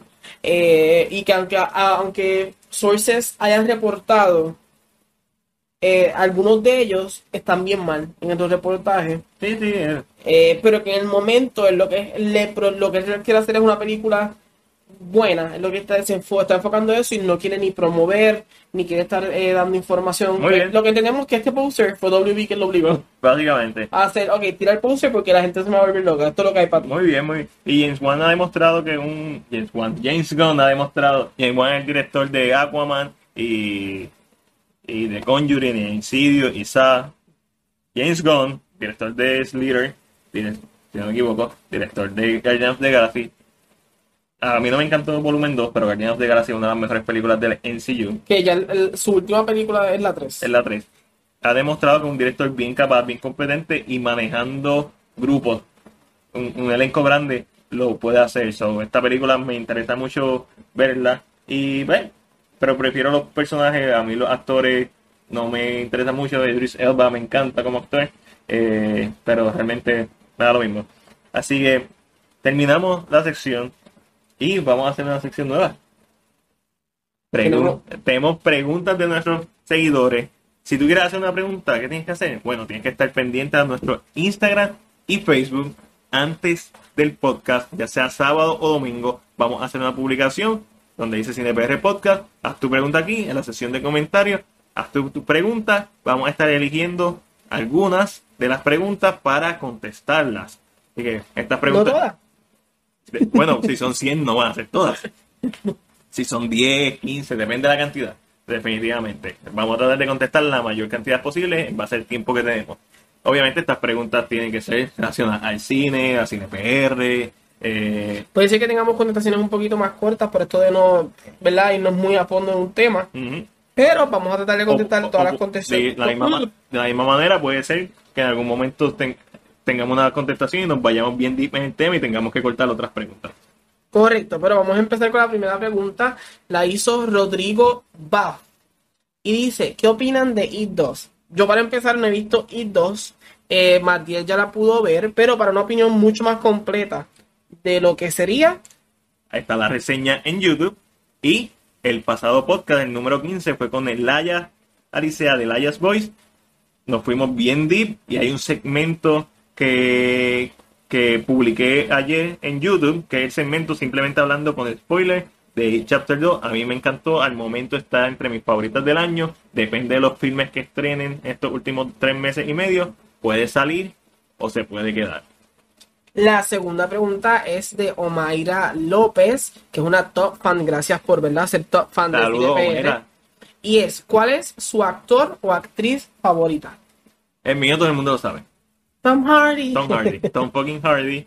Este, si tuviera que elegir otro, Una mujer. Vamos a, vamos a coger un hombre y una mujer. Amy Adams. Sí, Amy Adams sería tu mujer. Amy Adams, sin, sin lugar a dudas. Y si tuviera que escoger otro actor, eh, Willem Dafoe. Serías con William. Me iría, me iría con Will. Yo en este momento, yo siempre cambio mucho, depende de cómo están los años. Ah, no, eso, tú- tú me pregunta esta pregu- si esta pregunta me la hace en media hora, posiblemente te diga otra cosa. Ya cambió. Eh, yo podría decirte James McAvoy Durísimo. para los nenes ahora, ¿verdad? Porque puede ser que en el momento de otra película. James McAvoy es uno de los Vi a Antonio Banderas y ya y- iba- Sí, lo no. pensé, pero James McAvoy es uno de los actores más infravalorados, o sea, subestimados de Hollywood. Ahora, ahora la gente lo aprecia un poquito más por su trabajo en Split, pero Atonement, eh, como ex, como Charles Xavier, él actuó más de lo que tenía que actuar para ese personaje. Y tú lo ves en momentos en Fair Class, durísimo. En Days of Future Past, cuando él le dice, I don't want your future, I don't want your suffering. James McAvoy está en la freaking madre. James y tiene películas como The Last King of In- uh, Scotland, eh, la misma eh, Wanted, este, incluso en Narnia. O sea, James McAvoy es un actor que todos los papeles la rompe. Y en It Chapter 2 hizo un excelente trabajo. actriz. Ah. Tú tienes la tuya. Mira la mía. Tú tienes la tuya. ¿Estás pensando en alguien que yo también lo estoy pensando? Tú, tú- Creo que yo lo, cambio mucho. tú dijiste ahorita. Yo dije la mía ahorita. Sí. ¿A quién yo habré dicho ahorita? ¿Ves? ¿Ves lo que digo? Que no me recuerdo. Nicole. Ah, Nicole, Nicole. No, pero eso yo creo que es una contestación otra de las preguntas. Pero. y- mm, Yo le digo a todo el mundo, coge Mary Streep, ¿estás seguro? Ah, no. Viola Davis. Viola Davis. Yo sé que había dicho, yo, yo sé que había dicho Viola- ahorita. Viola- Viola Davis, que ahora mismo realmente está La en. Mary Streep negra. La Mary Streep, mira, como dicen. Pero Viola yo siento que es- al momento. una- Viola Davis es una de las mejores actrices, punto. La próxima pregunta es de Fernando Díaz. ¿Qué película te gusta pero todos odian? ¿Qué película me gusta pero todos odian? A mí me gusta mucho Only God Forgive, que es eh, la película del director Nicholas Winding Refn, que es el director de Bronson, de Drive, de, de Neon Demon. Y a mí me gusta mucho esta película porque a mí no me gusta Drive de él. Me encanta Bronson porque es de Tom Hardy. No me gusta Drive, me parece una película pretenciosa, hermosa eh, técnicamente. Pero Only God Forgive es incluso más pretenciosa que Drive. Pero yo entiendo que es 100% pretenciosa. Y con Ryan eh, Gosling. Y, y eso hace que para mí, si tú vas a ser pretencioso, no lo trates de, de ocultar. Porque, ok, ok, te acepto como, esto es lo que tú me estás trayendo, esto es lo que estoy consumiendo.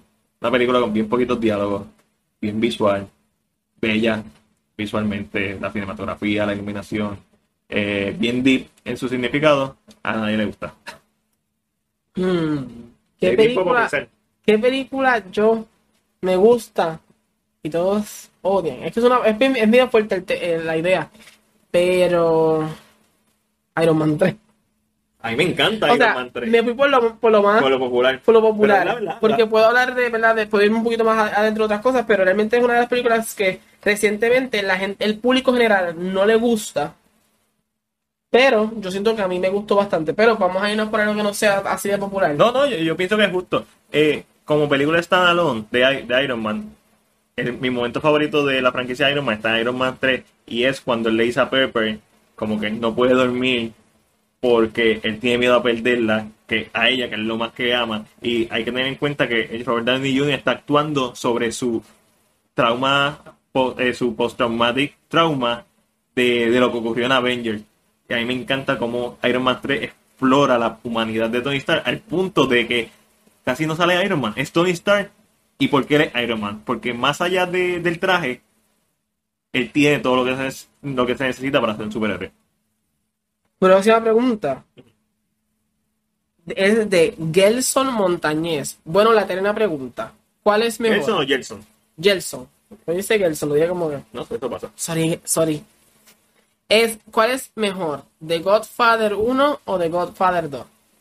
Este tip- las dos son buenas, pero la primera es la primera. Eh, la original es bien difícil de superar. La, sin quitarle ningún mérito a la 2, la actuación de Robert De Niro como este Don Corleone cuando joven, ni a eh, Al Pacino. No le estoy quitando ningún tipo de mérito a la segunda parte, una gran película, son de las mejores dos, parte 1 y parte 2 que existen en el cine. La 3 es buena, pero no está al mismo nivel. Dicho eso, la primera es la original. es el clásico. Nadie dice The Godfather parte 2. Primero hablan de Godfather parte 1 y después mencionan a The Godfather parte 2. Así que Y a- a- haciéndole resonancia a lo que dice Mac, Godfather 1. si a ti te gusta Godfather parte 2 más, no hay ningún problema. Y es verdad, y, eh, ah, diciendo que el caballero montañés es top fan también, so muchas gracias, muchas, Muchas gracias. gracias. Ahora tenemos una top fan que hizo tres preguntas. Esta, Liza, Liza. Laila Laila, Liza, saludo, un abrazo. de Lunarte. Eso es así, Lunarte. Gente, vaya a Lunarte. Liza hace cuadros hermosos, eh, tanto eh, personalizados, pop arte. Es una caballota. Una caballota. vamos con las preguntitas de, de Liza. La, primer- perdona si no te gusta que te digan caballa. la primera es la siguiente. Si supieras que mañana vas a morir, ¿qué película verías por última vez? Your Name, Kimi no Nawa, 2016, 2015, 2017, no sé, creo que es 2017. Yo, ¿qué película vería por última vez si sé que me voy a morir? Mulan Rouge. Una Rush. Básicamente es nuestras películas favoritas. Exacto. Es, es- básicamente es por, es por eso, porque no importa la, la- la trama, la vamos a gozar igual. Yo cada vez que veo Your Name, mi, mi corazón se destroza, pero a la misma vez como que hay un hope porque la película no termina, no termina en una tragedia ni nada por el estilo, pero es tan emocionalmente, estoy invierto tanta emoción en el filme que se queda conmigo horas y horas después de verla siempre, ya la he visto como siete veces. ¿Viste? ¿Viste? Ustedes ya, ya, ya tienen. Y si no han visto alguna de estas películas, vayan a verla. Ajá. La segunda pregunta. Si te dijera que nada más vas a poder ver las películas de un solo actor por el resto de tu vida, ¿qué actor sería? Esta, esta pregunta la discutimos antes de hacer el podcast porque es una pregunta difícil. Eh, si fuera director, quizás fuera un poquito más fácil. Yo escogería Steven Spielberg. Si fuera un director, porque tiene un, un- un bagaje de, de filmografía, desde clásicos hasta películas súper entretenidas. Pero no, es actor. Este. Y es difícil. Si fuera por un actor de alto calibre, podría escoger Leonardo DiCaprio, podría escoger eh, Robert De Niro.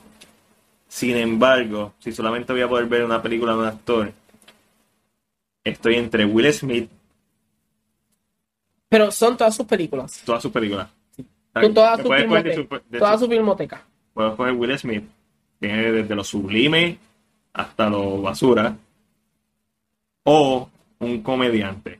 ¿Qué comediante? El primero que se me ocurre es Jim Carrey, pero creo que voy a escoger a Will Smith. Yo voy a dar dos contestaciones, una mujer y un hombre. Denzel Washington también estaría durísimo, por cierto. Yo, si fuera un hombre, fuera Tom Hanks. Durísimo. Ah, puedo, ver, puedo ver Story también si quiera. Eh, ¿Sabes qué? Yo puedo ver Child's Tale y puedo ver la, la nueva de Spy. La de Birds in Disguise. Sí. So, puedo ver tu historia. Excelente, creo que es mejor la Eh, puedo ver alguna, algo que sea de Disney, lo cual yo adoro un montón. Puedes ver Big, puedes A mí hay varias películas que puedo, o sea, hay drama, tengo un poquito de comedia. un Forrest. Gump. Eh, Ahora la, la de Mr. O Roger. sea, tengo el, el- el- tiene un buen catálogo. Excelente, ¿no? Eh. Eh, puedo ver Captain Phillips, puedo ver Sully. Sleepless in Seattle. Yo tengo, tengo- hay un- hay un- lo estuve pensando y me salió ahora mismo el nombre. Durísimo. Y si fuera mujer, Es más, Nicole eh, Kidman, es que yo adoro a Nicole. Y, envi- y no, envidio- y, no, tu contestación de Tom Hanks. y, no, y no es tanto las que no tenga todas sus películas son buenas para Nicole.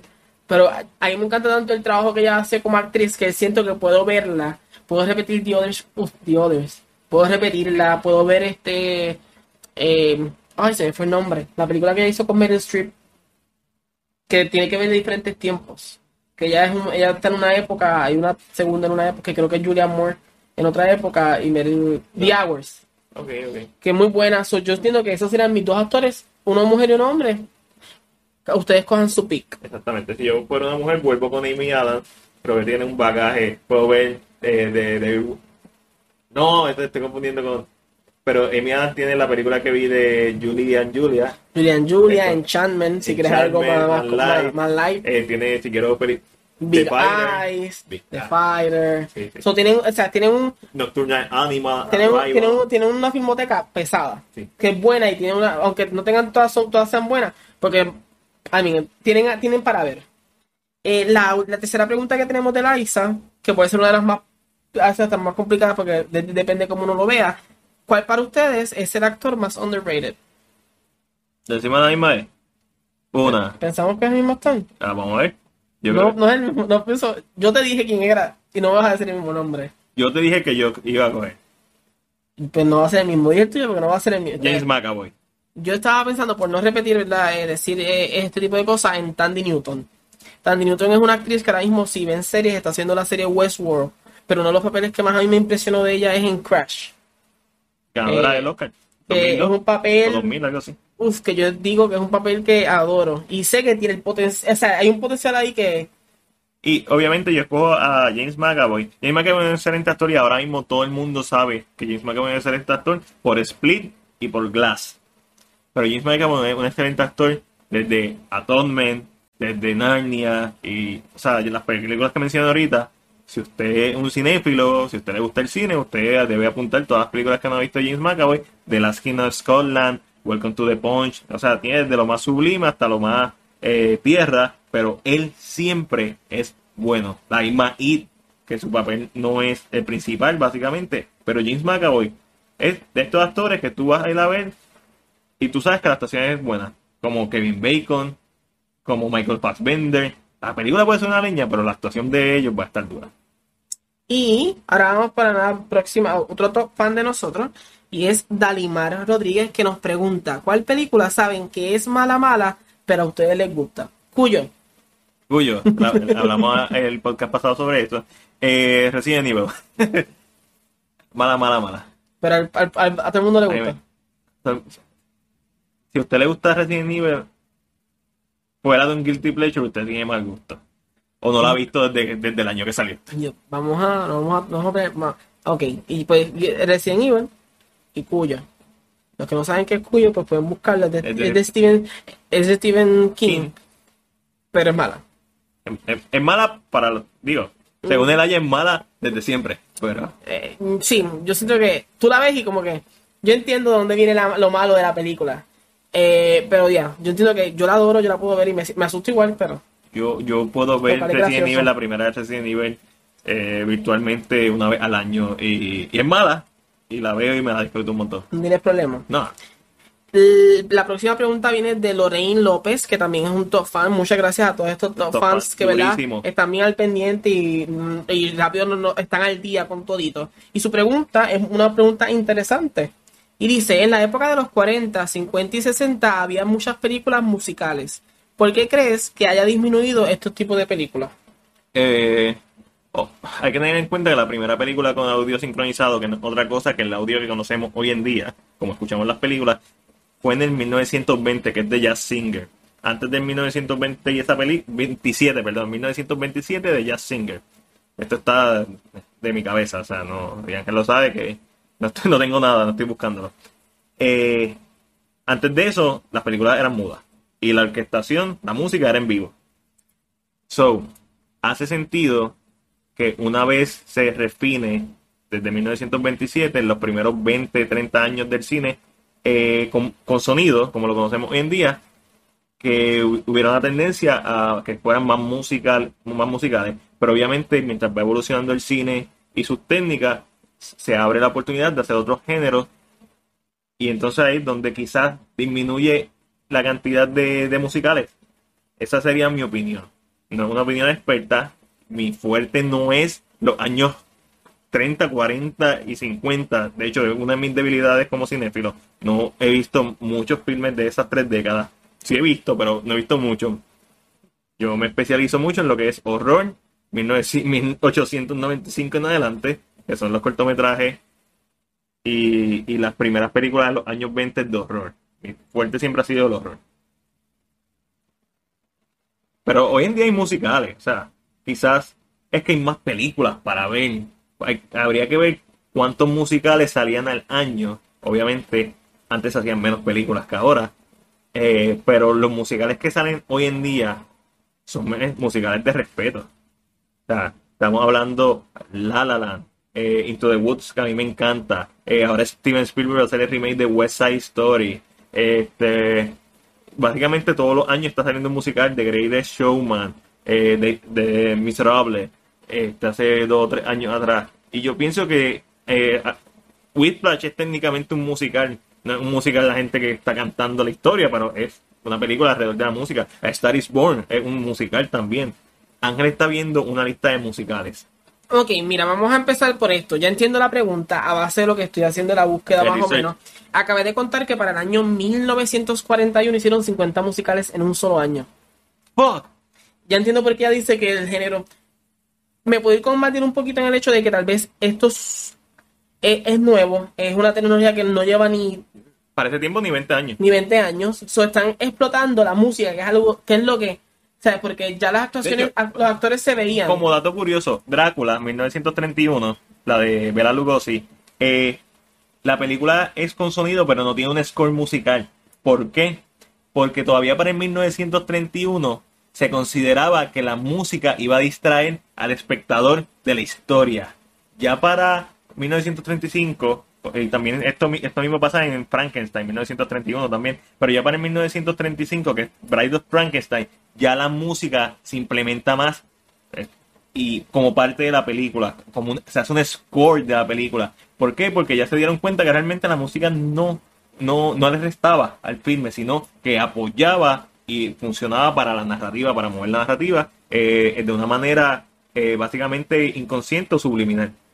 Eh, ¿verdad? Eh, eh, lo que veo en la tendencia, ¿verdad? En la misma pregunta, lo que veo en la tendencia es que para los 40 los musicales eran mucho más. Los 50 empiezan a disminuir. eh, la cantidad de musicales, tal vez bajan unos 10 musicales por, por año, que sigue siendo mucho Sí. para un género. Eh, y poco a poco, mientras van pasando los años, entramos a los años 60. Y en los años 60 ya lo que hay son 10, 11 musicales. Eh, ¿sabes? Ya empieza a disminuir mucho. ¿Por qué puede ser? Uno, tal vez era más fácil para algún director de, de- de cine poner música en una película y extender el running time de una película a base de la música. Dos, es, es una tecnología nueva, no llevaba ni 20 años, por lo tanto, la gente le emocionaba. No existe la facilidad de encontrar la música como la encontramos nosotros ahora en cualquier plataforma. Tal Correcto. vez una forma de presentar ese tipo de ideas. Eh, tres, para ese tiempo, lo que eran los espectáculos en teatro, como el teatro, ro- los teatros rodantes, eh, las obras, era algo que era lo que veía la gente de, De de- clase. de clase alta, era la gente, la gente que tenía dinero. So, las películas podrían ser una forma de que la gente de clase media o clase baja Pudieran disfrutar de un espectáculo, eh, ¿verdad? Que lo que otros veían, pero ellos lo podían de otra manera. lo podían costear. Claro está, a la misma vez, este género va cambiando, como todo género, como western. En un momento dado había, había mucho western y va, va decayendo. Correcto. Esto Este- Once Time también ah, trata Hablar sobre, sobre, esta idea. Esto, el, estos géneros suceden, ¿qué pasa? No, es bien accesible hoy en día la música, este tipo de cosas. Eh, mucha gente sabe que los musicales hoy en día no tienen el mismo auge que tenían antes. Eh, para que tengan un éxito, La La Land, eh, musicales como Aladino, pero es porque son ya es nostalgia lo que trae eh, ese tipo de cosas. So yo entiendo que eh, todo fue la madurez. El público maduro y el cine maduro a la misma vez con y, ellos. y- y se pierde la nobleza de, de, ¿verdad? de lo que era el audio sincronizado porque era algo nuevo. Obviamente, mientras va pasando el tiempo, hace sentido que los musicales vayan disminuyendo porque ya no dejan de ser algo nuevo.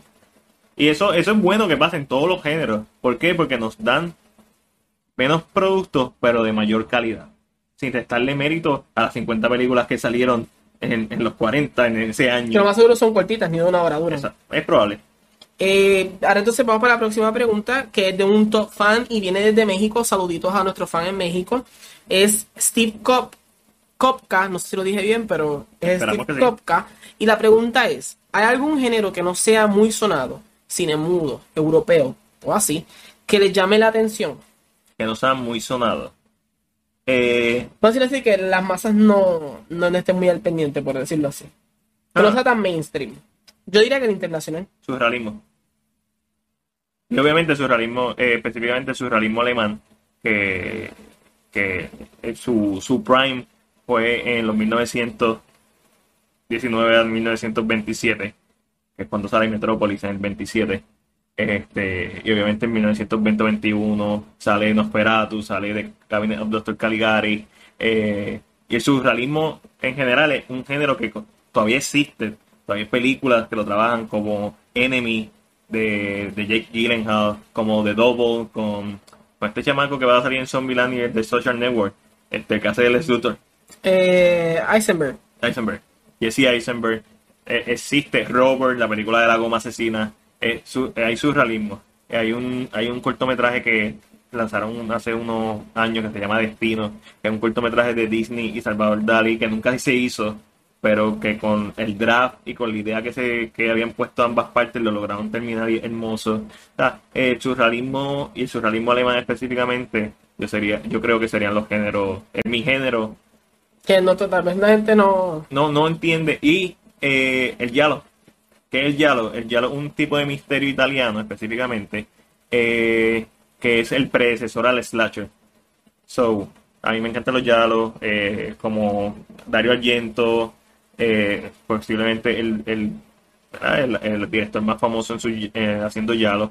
Este, tiene películas como Suspiria, Profundo Rosso, Deep Prep, este, Fenómena, que es con esta nena, la que hace Requiem for a Dream, que salió en Alita también. Este, Jennifer Connelly. Eh, y otras tantas películas. Eh, estoy mencionando solamente Argento, Ópera, Tenebre, Tenebre mi película favorita de Argento. Eh, o, sea, este tipo de, de género o de mezclas de género, yo entiendo que son bien incomprendidas y, y por tener y por tener nosotros una idea bien prejuiciada de lo que debe ser el cine, no se aprecia como debe ser el surrealismo y el giallo. Yo me voy por una contestación un poquito más sencilla. Ah, ah, o sea, no tan directa, o sea, no un género. Yo diría que lo internacional. ¿Y a qué me refiero con internacional? No me refiero solamente a España. En Puerto Rico el cine internacional que se conoce mucho es el español. Eh, pero yo me iría mucho más por el cine musulmán, Sí, el sí. cine, el, el Bollywood, que aunque es conocido un poquito acá, Y han tratado de traerlo a Puerto Rico, pero no da como que... porque es, es como es como cuando Univision trató de meternos por ojo, nariz y boca a la ranchera el paso duranguense y eso. No funciona. No, culturalmente No, no, da. somos- So, que yo diría que internacional, lo que es el, el cine internacional, estas películas francesas, estas películas italianas, estas películas Argentina, la, argentinas que está o sea, la hay- piel eh, la piel no, perdón, es española, eh, el secreto de sus ojos. o sea, son pero películas. son películas que esos son Esa- entran, entran esa- un poquito más. porque fue nominada al Oscar. Y Pero entiendo que hay unas que hay unas películas que a veces que he leído y, he- y he- he- he- a veces estoy leyendo sobre alguna premiación o estoy leyendo sobre un ejemplo el Venetian el, el- o, el, el- el mismo el Venetian, el Thief, que son y de ahí que tú dices y esto de dónde otra cosita del Festival Luzca cuando Eh. nos trae películas que vienen de otros países que en mi vida. Y también el Festival Internacional de Cine eh, de San Juan, es que es largo el nombre. También trae películas de, de Arabia. que uno las ve y dice wow qué potencial pero al, al no estar tan expuesta pues yo entiendo que para mí ese que mucha gente tal vez no conoce es el cine internacional realmente internacional Eso es algo, algo de lo que me gusta de Netflix y estas plataformas de streaming es que nos dan la oportunidad de tocar esos filmes que de otra forma no y conocer tenemos talento acceso. de otros lugares que sea, son buenísimos. Y monísimos también, monísimos. Ah, qué. Eh, una preguntita de nuestro top fan Juan Martínez, el Snyder Cut. Ya hablamos de eso en el podcast. Eso es el, el Lord of Bats. Te queremos un montón. La próxima pregunta es de otro top fan y es Yechua Jiménez y dice top 5 películas de Marvel. Dijiste Marvel, no NCU. So, vamos a contestar de Marvel. ¿Escuchaste bien? Vamos a decir en y, y no, y no está Marvel. en ningún orden. Son nuestras cinco favoritas de Marvel. Ángel, ¿quieres empezar tú? Vamos a empezar. Winter Soldier. Winter- Capitán América Winter Soldier. Yo digo mi, mi cinco. Yo voy a decir Logan. Logan. Eh, Spider-Man Into the Spider-Verse. Eh, yo diría que Iron Man 1. Durísima. Eh, yo diría que Iron Man duro. es una. Está dura. Es que no quiero decir Spider-Man 2, pero está bien cerca de entrar a ese top. Este. La pusiste difícil. Y no quiero escoger otra de X-Men, aunque a mí me encanta X-Men First Class. So me voy a ir. No, por- no escuido, escogiste Logan, no escogiste nada de X-Men. Técnicamente, bueno, spin-off, es difícil porque X-Men, las primeras dos de X-Men y la de, de las originales y las segundas dos de X-Men de reboot tan duras. So, X-Men Days of Future Past, Yo mira por X-Men 1. durísima. Esa primera escena de Magneto. Eh, eh, Una de las cosas que me encanta de X-Men First Class es eso. Eh, no quiero escoger Iron Man, aunque Iron Man es una gran elección. Avengers. Yo para no, para no repetir, aunque hay- Madrid y yo compartimos mucho, podemos decir que tenemos un top 10 entre, entre lo que mencionamos. Voy a decir una que tal vez no todo el mundo habla de Incredible Hulk. Durísima. Te odio.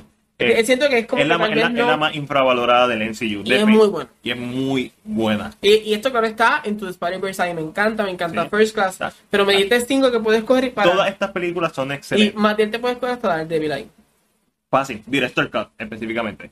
Director con no se olviden de esa parte. Este, estoy entre Doctor Strange y Guardian of the Galaxy. Me voy por Guardian of the Galaxy porque esta película que de estos superhéroes que no eran mainstream y salió de la nada a, a convertirse en una de las favoritas. Ahí estamos, ahí estamos. Próxima pregunta la va a hacer el top fan Bernie Joel González. Muchos dos fan tenemos, qué bueno. Muchas gracias a todos. Bernie, saludos. ¿Crees que Tom Hanks sería un buen Norman Osborn? Tom Hanks puede hacer lo que sea. So, eh, la contestación es sí. Sí. Sin problema alguno, entiendo Se- que. sería, sería mi top choice, mi elección principal, no.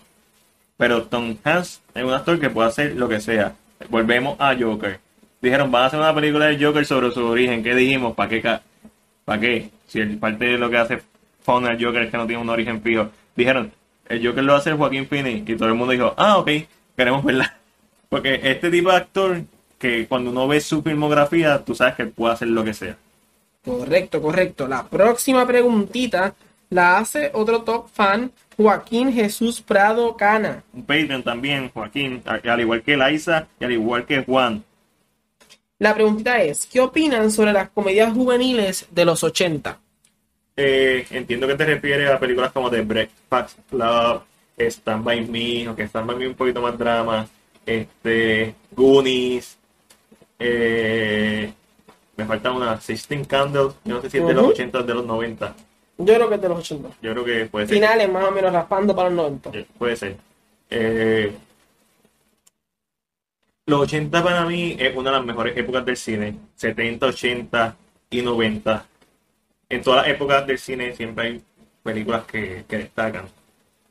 Para mí los 80 es la mejor época, o una de las mejores épocas del horror y eh, la ciencia ficción. Y también las películas de romance. Pienso que en los 90 fue que eh, estuvieron mucho, bien duras las películas de romance. Pretty Woman es de los 90. Correcto. Este, pienso que lo- eh, en los 90 fue la época dorada de la romantic comedy o rom-com. Son películas de su época eh, y uno las tiene que ver por lo que son. Siempre está la película que trasciende el tiempo. Y esas son las películas que se consideran los masterpieces, como The Godfathers. The Godfather es uno, The Fathers, eh, como Alien, 79, 1979. Son películas que trascienden en el tiempo. So, no, me gustan, o sea, me gustan. No, es no es mi género favorito, pero me gusta. Pero eh, sí, realmente lo que pasa, sucede también es que yo entiendo que es una época diferente, una época de liberación. Los 80 Ujú. hay unas luchas sucediendo a la misma vez. La caída Eh, del muro de Berlín, hay, hay unas final de la Guerra Fría. hay unas cosas que están cambiando en cómo está todo. So, yo entiendo que esta es la idea de cómo la, cómo presentar la juventud. eh, nos- es algo que pueden notar mucho siempre en cada de- eh, década. Salen películas representando a la juventud o los coming to age porque es diferente. Eh, la juventud no es la misma y, y es. Yo entiendo que estas películas se hacen a base de vamos a presentarle tal vez a los jóvenes porque hay jóvenes nuevos que necesitan ver y se convirtió en tendencia. Se convirtió en tendencia hacer este tipo de películas con el bad boy, el nene que es bad boy, que a la nena buena le gusta. eh, Y se convirtió en la tendencia. Como Matías menciona, en los 90 entran las películas, las romantic comedies, que tenían el mismo patrón, era la misma historia, era el mismo cliché de las romantic comedies, pero eran tendencia. So, yo entiendo que en los 80 eso fue lo que sucedió con este tipo de películas, así que ahí está, ahí está.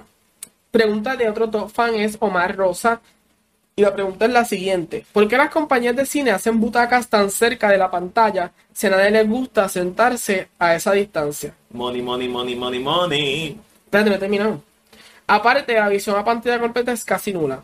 Debe- deberían extender esa distancia, especialmente en salas IMAX. Deberían hacerlo, pero no lo hacen por dinero, porque quieren eh, saturar o maximizar la cantidad de personas que paguen por ver la película. Sin embargo, nadie se tiene que sentar en la fila del frente y tú puedes pedir que te reembolsen el dinero o que te manden, si está disponible una sala o otra tanda, lo puedes hacer. eh, pero es por dinero, es por espacio. Yo considero que esto es esto pasa mucho aquí en Puerto Rico. ¿Por qué? Porque estos son cines viejos, no son cines modernos. Los cines modernos, por lo menos los que yo he ido en Estados Unidos, No tiene, tiene- tiene espacio, o sea, no, no, están, no hay sillas, en- no hay butacas enfrente. Eh, como tú mencionas, ¿verdad? Como mencionas aquí mismito, no hay butacas así de pegadas. Hay un espacio entre la pantalla y el que yo entiendo que es que estos cines son viejos. Era en el momento en que querían maximizar la idea de que el cine era algo exclusivo y todo y se llenaban porque se llenaban. Yo recuerdo haber visto La Pasión de Cristo y en esa sala no cabía un alma más. Y también fui a ver un concierto de BTS en el cine. Y en la Pasión de Cristo me imagino que había esta gente sentada en la En yo me senté en las escaleras para ver la pasión de Cristo. Es que entiendo, pero yo entiendo que estas sillas todavía están porque realmente les va a costar dinero sacarlas ahora mismo.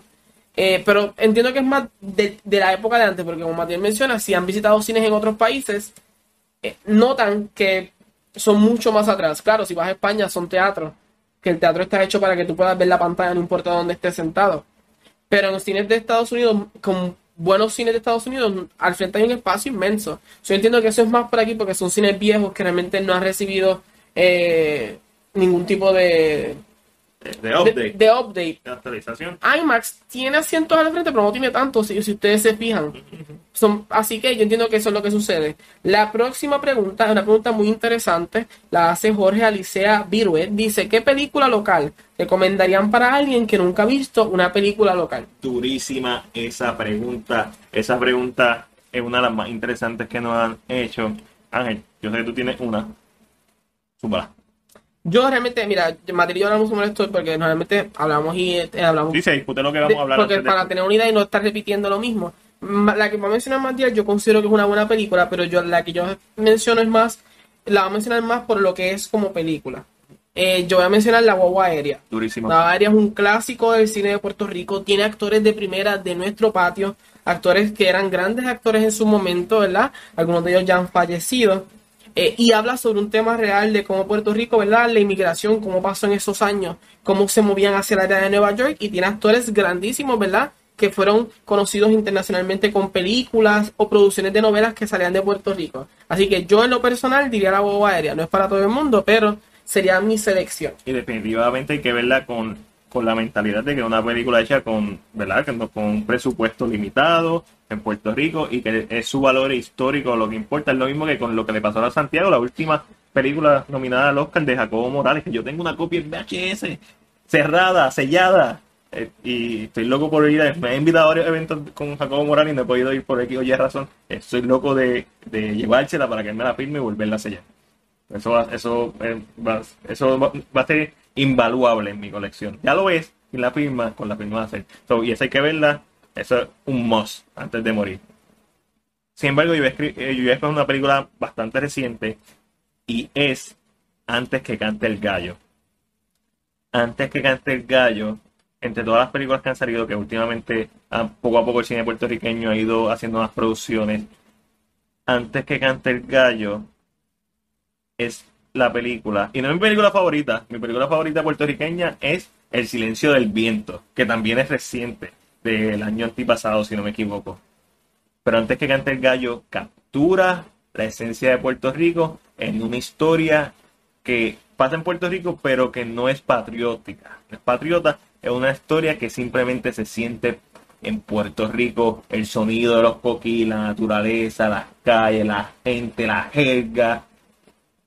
Yo amo antes que cante el gallo. De igual forma también les recomiendo El silencio del viento, para mí es la mejor película con la cinematografía más inventiva, grandes actuaciones.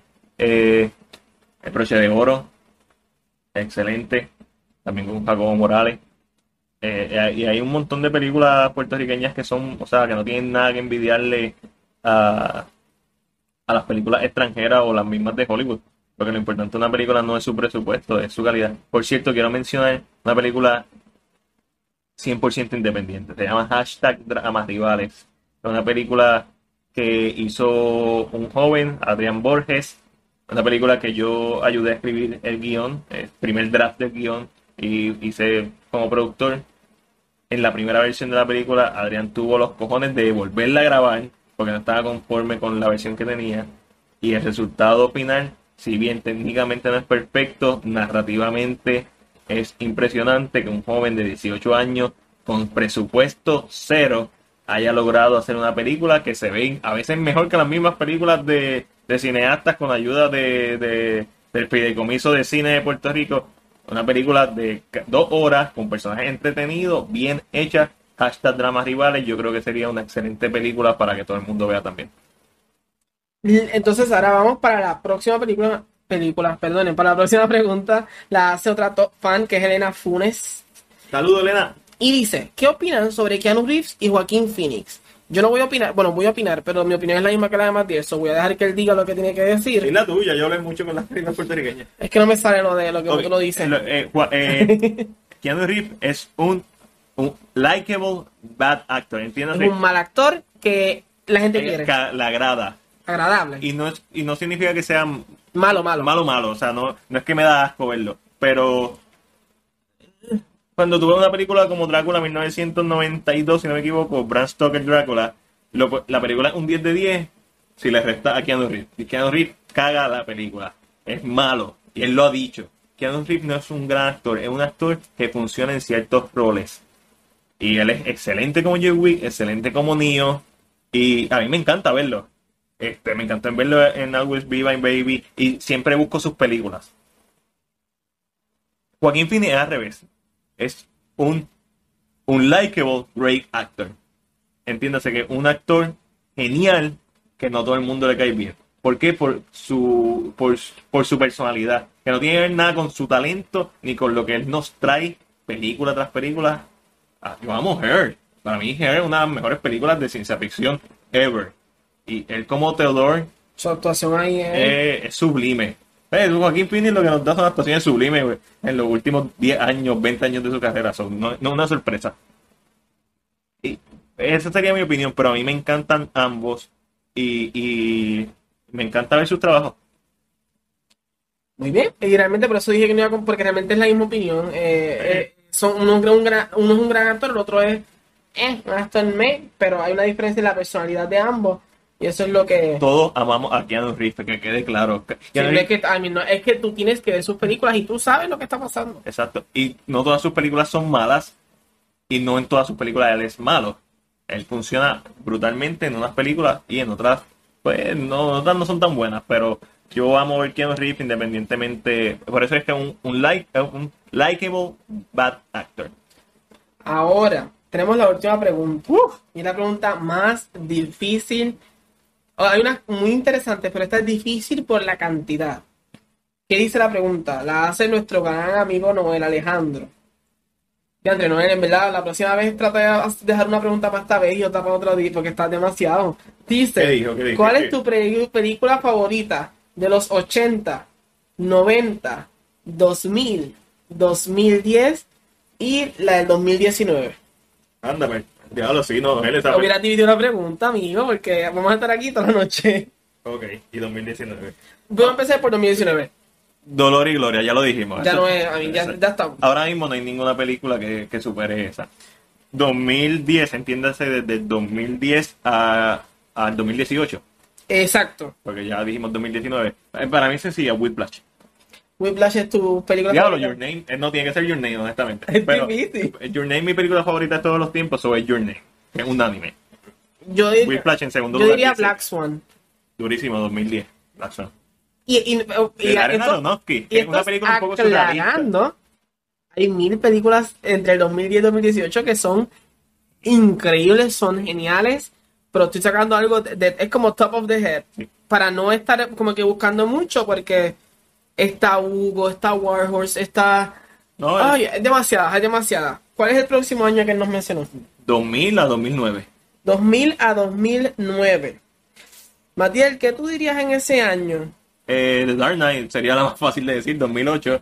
Este, Inception es del 2010 también. Sí, Inception es del Del 2010, correcto. Este, The Social Network es del The 2010. Social Network de David Fincher. Gonger, que es del 2010 para adelante, es de, del 2015, 2016.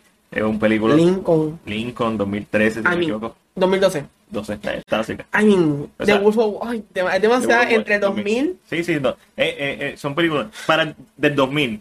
Ok, The Dark Knight. Inglorious Bastard, una de las películas que cambió mi vida también del 2008, si no me equivoco. Como cinéfilo. Signs es una de las películas de M. Night Shyamalan que cambió mi vida como cinéfilo. Eh, Me Mm. encanta Dawn of the Dead 2004 de Zack Snyder 300 y Shaun of the Dead, pero si me tengo que ir por mi favorita, por. me quedo con The Dark Knight porque a pesar de que eh, Inglourious Bastard cambió, Inglourious Bastard fue la- una de las primeras películas que yo vi en el cine que me abrió los ojos. A decir, no, esto no es solamente cine y arte. Pero la película que más yo he visto durante los pasados años, y he repetido y cada vez que la veo sigue siendo mejor, es The Dark Knight. Yo para eso. mm, está, está complicadito, no te creas. Eh, Por cierto, también en 2008 estrenó Iron Man. correcto. Eh, para el 2000, yo te puedo decir que maybe un Kill Bill, Mulan Rouge, que es mi película favorita. Pero es, que ese año también salió Eternal Sunshine of the Spotless Mind. Pero si es tu película favorita, O sea, le es como- pasa- es como, ¿Le pasa por encima a las demás? Sí, sí, eh, es como que true. La Porque mi la película favorita, si me pongo a pensar 2000 pa- 2010 para adelante, es Whiplash. Pero en realidad Your Name es mi película favorita. Y The overall. Wrestler. The Wrestler es 2008. 2008. The Wrestler es un película. Yo le di 10 de 10 o una plus a The Wrestler y se la sigo dando. Y de Darren Aronofsky también, que lo mencionaste con Black Swan, el mismo director de Black Swan, el mismo director de Requiem for a Dream, que es del 2000. Este, Darren Aronofsky y un gran director, él iba a hacer una, una película de Batman Year One. Un día de eso vamos a hacer un, vamos a hablar de- de- al detalle sobre eso. Uh. Bajamos entonces a la década anterior de los 90. Me tengo que ir por Seven 1995. Te vas para por Seven. Sí, David Fincher. No te mueves de Seven. No me muevo el Seven y tengan en cuenta que Zodiac es otro peliculón que es de David Fincher, pero es de los dos. Yo me voy a ir por Silence of the Lambs, Durísimo. que es 1991, pero teniendo en cuenta que para ese año son esas son las películas con que nosotros crecimos. Y tengan en cuenta que la, el- la semana pasada nosotros estábamos hablando de Misery, de Shawshank Redemption, Green Mile, que son películas de los 90 que están durísimas de Stephen King. También tenemos Terminator 2, Judgment Day, Goodfellas, Goodfellas. Heat, que un- de Michael Mann, que un peliculón. Schneider's List. Snyder Mi gente, de Andre Noel, de verdad que esto nos ha puesto a coger Eh, la cabeza. Si nos vamos por comedia de más, con Jim Carrey, o sea, hay Toy Story sale Toy para Story, esa época. eh, tú me dijiste una De Lion King. de Lion King, eh, Small Soldiers. Sí. I mean, hay demasiadas películas que es, es difícil. Si alguien te dice, escoge una, una película por década. de Matrix, Ay, no, esto es muy difícil. No, pues Titanic, aunque no es- Titanic, no, Pero es una película que cambió el. Sí. I mean, James Cameron entra el- y cambia un poquito y no mencionamos Avatar en los 2000, en los 2000, porque en 2009 Avatar. Viene más gente. Vámonos un año más, uno- una década Gente, más sin, atrás. sin, sin buscar. La última década. Esto sí, 80. esto sí es, excavar mucho, mi gente. Porque vamos a estar aquí toda la noche. En los 80, más bien, ¿con quién tú te irías en los 80? Mi- eh, los 80, como yo siempre he dicho, es mi época favorita del horror. Mis dos películas favoritas del horror son. Eh, y, eh, iba a decir. Este, The Thing 1982, que el 82 fue un gran año para la ciencia ficción. Está Blade Runner, está E.T., está eh, Third Encounter of the Fourth Kind. eh, creo que se me está olvidando una película de ciencia ficción bien importante para 1982, pero no importa. Y está The Thing, y 1984 es A Nightmare on Elm Street. Está Batman, 1989. Este. Están todas las películas de Friday the 13 Navidad y por haber. Pero me tengo que ir por, por A Nightmare on Elm Street. Para mí es una película virtualmente perfecta. Eh, Back to the Future, Durísimo. 1984. 85. Uh, cerca. Eh, Predator a mí me encanta, que es del 87, 85. mm, Está por ahí. Aliens. Aliens está ahí. Eh, Ghostbusters. A mí no me encanta Ghostbusters. No, pero o sea, o sea Pero- por ser lo que es ahora. pero, como- pero, no, pero yo la volví a ver y pienso que es una película sobrevalorada, honestamente. Ivan Reitman es un gran director de comedia y Bill Murray es un genio de Karate Kid, de Karate Kid. Este, Chofis Choice, Choice, Soy- Choice, Raiders of the Lost Ark, durísimo. La, de- la última de, de Star Wars, The Evil Dead. Evil Aunque a mí Dead. no me mata mucho la primera, pero. A mí me encanta. Es buena, pero no es como. Lo que pasa es que tienes que ver Evil Dead como una película que hicieron nenes sin ningún tipo de budget. Raging Bull. Jim Bull de Scorsese, Robert De Niro Pero si me voy por una, yo entiendo que me voy por. Y Hocus Pocus, es del 90. y- Eh, Ocupocus es ya No, del no. 90. Pero si me voy por una, me iría por. Tengo tres ahora mismo, que miércoles. Este, Tengo, o sea, y se me tengo, está olvidando tengo Back to the Future, por lo que es como la película. película favorita de, de mi novio, Mari. en Tengo los 80. Who Framed Roger Rabbit. Yo adoré esa película. Yo amo esa Yo película. la veo todavía y todavía yo me la vivo igual. Es una película que yo vería un remake, The Who Framed Roger Rabbit. porque el libro es bien oscuro. Y como que un poquito más. Ajá. Y debo decir The Little Mermaid. Porque eh, es quien empieza lo que se conoce como el Disney Renaissance. Eh, sí, las princesas de Disney. Es la que eh, hace como que el impulso grande. So eh, tiene un, peso. Pero es, la pregunta es difícil. Es una pregunta. Si, si se fijan, mencionamos un montón de películas que fácilmente cualquiera de esas películas puede estar en la lista de cualquiera. Y no, y no mencionamos todas las películas. Hay millones de películas excelentes en, en estas cinco, cuatro o cinco décadas que nos, men- no, ¿verdad? nos preguntó. Así que este es el podcast más largo, si no me equivoco, que hemos hecho. Pero sí, sí, sí, sí, este es el más largo, definitivamente. Yo Pero no voy a editar absolutamente nada. tienes que editar. Nosotros va- va- nos dejamos, hay baches ahí. Tengo que escuchar, do- nos tengo que escuchar nuevamente dos horas. Tal vez no, si quieres subirlo así. I don't know. It's fine, it's fine. A lo mejor, a, a lo mejor lo subo así y edito los segmentos. Lo que pasa es. Porque los segmentos los puedo hacer por, en la semana, los puedo trabajar con calma durante mañana y la semana, más fácil. Pero en general, todo, cualquier, cualquier error que cometimos haciendo se joda. Estamos en vivo. Pero nada, mi gente, eh, Vamos a terminar esta es sección. largo. A los que están con nosotros hasta el final del podcast, los que están en. Ustedes son los bravos. Ustedes son los bravos. Deberíamos decir otra palabra sorpresa. no, la palabra sorpresa, la palabra sorpresa, la, la clave es la clave. Usted sabe cuál- de qué estamos hablando. Si escucharon el podcast completo, un millón de gracias. Yo escucho podcast de 3 y 4 horas. Me asusta, a mí me encantan los podcasts. Este, sigue, vamos a despedirnos como siempre. Ángelo, ¿dónde te pueden conseguir? ¿En las redes sociales o en plataformas? Las redes sociales, estoy en Letterbox con el, username Ángel0D. Y en mi Facebook pueden ir, me dan un saludo y decir, mira, te escuché, no me caes bien, no me molesta que me lo digan. Me, me, me- me- estoy como el haya, me alimenta el odio. Eh, en eh, Angelo Davis, así que ahí estamos a la orden. Cualquier duda, cualquier pregunta. Entonces, quieren, quieren ver una película y no saben. No es que yo sea el mejor, ¿verdad? No sea un experto, pero les puedo tal vez dirigir alguna película que no hayan visto, algo que no conozcan. ¿Te Así que en tu letterbox Dolor y Gloria? no he puesto nada, loco. Yo he visto las películas que. Yo he visto tanta cosa que no he puesto ahí que tengo que sentarme a. Ponte- ¿Eso se, se puede hacer a través de la computadora? Claro. Ah, pues voy a hacerlo en mi trabajo Es mejor mañana. hacerlo a través de estoy la aburrido. computadora. Es más fácil en la computadora. Mañana empiezo, mañana empiezo a llenar. Y Así el que Twitter, gente, el Twitter. Estoy yo todavía no lo he hecho. Es que no sé si va a tener seguidores. Siento que me va a dar un dolor en el pecho si yo abro el Twitter y paso un mes y tengo más que un follower y es más bien. Eso, eso lo trabajamos. bueno, gente, mi nombre es Magdiel Rodríguez. También me puedes conseguir en Letterboxd como Magdiel Yobat. Los que están escuchándonos o viéndonos en Facebook lo pueden ver en la pantalla, al igual que el de Ángel. Los que nos escuchan a través de Spotify o Anchor, Yobat se escribe J-O-B-A-D, Magdiel, M-A-G-D de dedo, I-E-L, Yobat, J-O-B-A-D. También me puedes, como siempre, leer en Instagram, Facebook. Subimos semanalmente videos a YouTube, así que ahí me puedes ver y ver y escuchar en Nación Z todos los jueves. Como siempre, este fue Angelo. IMAC. Hasta la próxima.